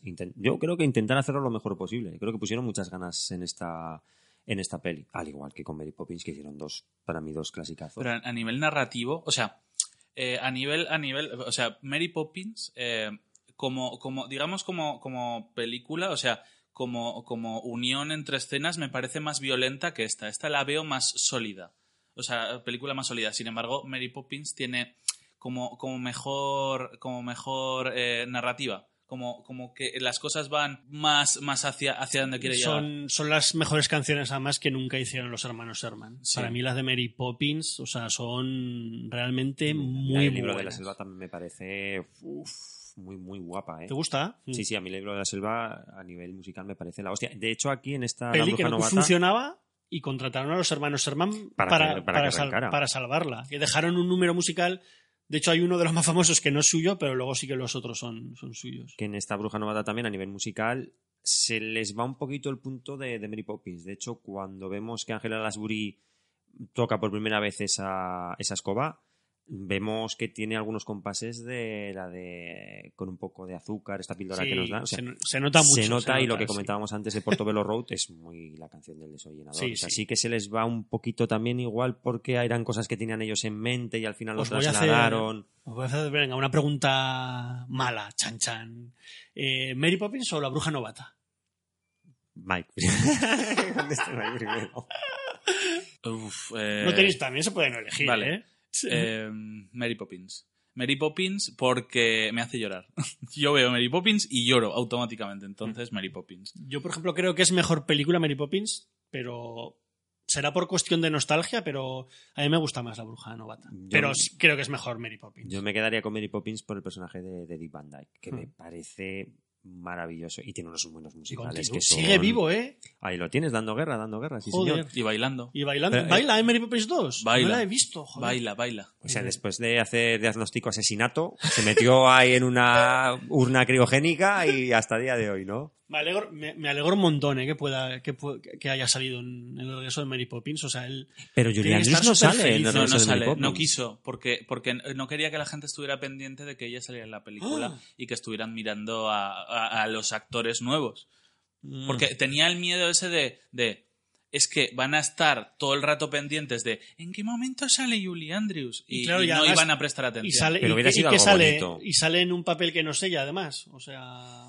Nunca lo sabremos. Claro. Nunca lo sabremos. Entonces, pero yo creo que hubiera sacaron sido en su lugar a, como, hemos- como habéis dicho antes, a Angela Lansbury, haciendo, eh, me yo creo que, yo creo, o sea, esto no lo he leído, yo creo que ese papel lo tenían guardado para, para ver si Julie Andrews eh, se bajaba de la burra y decía, oye, que me apetece salir en la película. Una pena que no haya y salido, dijeron, pues bueno. vamos a llamar a Angela Lansbury, que también es, eh, es otra clásica de Disney, por La Bruja Novata, y, y le hará ilusión, y decidió salir, dijo, venga, adelante. Sí, creo que es un buen, bueno, como su momento fue, ¿no? Para la bruja novata, una buena sustituta, con, Sí. casi con entidad propia, tiene, Sí. pero vamos, casi, y sin casi, con Además de la propia. bruja novata, vamos, es la que cantaba. Se oye una canción. ¿Cómo se llamaba? En- La Bella y la Bestia. La Bella y la Bestia era Angela Lansbury, la que. La La, Potts, tetera. la señora Sí, Potts. sí, ese ya No lo sabía. De todas formas, yo creo que ambas películas son de 10. ¿eh? ¿No lo sabías? Y La Bruja no Novata de 10. No, pero porque Angela Lansbury tiene todavía mucha relación con, con Disney. De hecho, algún documental de La Bella y la Bestia sale hablando de cómo fue todo el proceso de, de doblaje y demás. O sea, que es gente que, como tú bien dices, eso está muy guay que en Disney tuvieran tanto cuidado con los making of porque gracias a eso se rescatan un montón de cosas que de otra manera pues se perderían. Se cuida mucho Disney de contar. Me imagino que lo que quiere contar también, pero siempre han sido muy abiertos a hacer muchos documentales, enseñar mucho cómo es su mundo por Son dentro. los primeros youtubers. Sí, sí. O sea, la- los, los vídeos, los vídeos, sí, sí, los vídeos de, de Walt Disney de él eh, en su Sí, despachito, sí. eso es YouTube. O sea, eso es YouTube. El, hola amigos de YouTube, hemos venido aquí a hablar de, de esto que estoy preparando y a enseñar. No, no pod- o sea, no, no podían hacer muchas florituras como hacen los youtubers, pero enseñar sus maquetitas y sus Sí, cosas. sí. Es, es YouTube, eso es YouTube. Ay, pues poco más que decir. Yo, por ejemplo, decir, ahora que está tan de moda el feminismo, la reivindicación de la mujer, que tanto Mary Poppins también, pero a mí sobre todo esta bruja novata, ¿no? Que, que se encargan de mostrar para la época, esos años 70, Mary Poppins anterior, anteriormente, eh, mostrar esta England Time Price, ¿no? Una mujer súper fuerte, muy independiente, que no es una heroína arquetípica y aunque al final lo encuentre, es así. Eh, no es el típico tópico de Disney de que es una mujer buscando el amor, ¿no? Al final encuentra ahí alguien que le quiera, que se llevan bien, pero es, es una relación guay y distinta al de otras muchas películas de Disney, que es un personaje femenino súper guay, súper guay. Me miras, pero sí que es que estoy, estoy de acuerdo. Estoy de acuerdo contigo, sobre todo por el hecho de que ella es feliz. Sí, en sí. su mundo es feliz. Y sobre todo que en esa época una mujer soltera, estamos hablando de que la situación de la película en el guion es del 41, con 46 años que tenía ella, no se veía de hecho, no creo era que algo lo, típico. Creo que lo comentan incluso los soldados estos viejos que se encuentran, se la encuentran al principio de la peli. ¿Y esta quién es? Pues es soltera. eh, era, era hija de un comandante, algo así. Sí, dicen, cierto, cierto, que lo De hecho, Sí, aparece, aparece la fotografía de- Sí, ¿no? del, Del- padre, del en- padre. En, la habitación, que en el libro también aparece y le dan, aquí no le dan importancia, pero en el libro sí que le dan importancia, en plan, en la foto de mi, de, de mi padre. Ay, pues como curiosidad, ya para ir terminando, decir que, que esta, La Bruja Novata fue la última peli de Disney en recibir un Oscar hasta La Sirenita, en ese 1989, lo que demuestra que Disney entró en estos años 70 y sobre todo los 80, como ya hemos dicho, en una época bastante chunga, sobre todo para la animación. Eh, Pero solo la adulta. Digo, solo la, la Sí, infantil. sí, sí, sí. Porque con Tom Stone, que Tombstone es Disney, Hostia. ganaban Oscars. Sí, sí. Pero, Y- pero la animación no Sí, sobre todo que consiguieron. Yo creo que es para. Como dice Conan, esto ya es otra historia y habría que hacer un podcast que a mí me apetece mucho además y merece un programa propio porque hay mucho que hablar. Pero bueno, sí, Disney se salvó mediante sus pelis de acción real, la creación, las ventas en VHS, que ganó una pasta de De cojones. eh, reediciones, hay millones de reediciones. Sí, en los de 80 películas. salvaron los muebles de, de verse abocados a, a destruirse, ¿eh? O sea, la animación de Disney con esas cuatro pelis de los 80 antes de La Sirenita uf, lo pasó muy chungo, muy chungo, muy chungo. También crearon Touchdown Pictures, ¿no? Creo que era la suyo, la, la rama para hacer pelis de acción real. Sí, que es comentaba sí, ahora Mike. Tombstone, que es con quien hicieron Roger Rabbit. Hostia, Que, pues... de hecho, ayer se murió, ayer creo se murió el animador de, de Roger Rabbit, que han sacado uno de sus últimos trabajos, que no sé qué nombre tiene hecho a mano, fotograma a fotograma de una batalla, no sé si lo habéis visto, dura dos minutos. O sea, un trabajo fotograma a fotograma dibujado por él a mano, es, pero espectacular. Yo, por ejemplo, eh, Mike y yo somos muy. Yo creo que él muchísimo más, pero somos muy fans del trabajo de, de De Richard, Richard Williams. A mí me ha dado una, una bajona increíble, porque además era un señor mayor, pero no era un señor viejísimo, porque creo que son los 75 años los que con los que se ha muerto, porque claro, lleva trabajando desde, desde pequeño y yo el, aquí aprovecho para recomendaros un, un podcast de animación que se llama El Cartoonscopio, que hablan sobre todo de trabajo así de gente bastante clásica y tienen un especial de Richard Williams que es muy guay. O sea que aquí os aconsejo que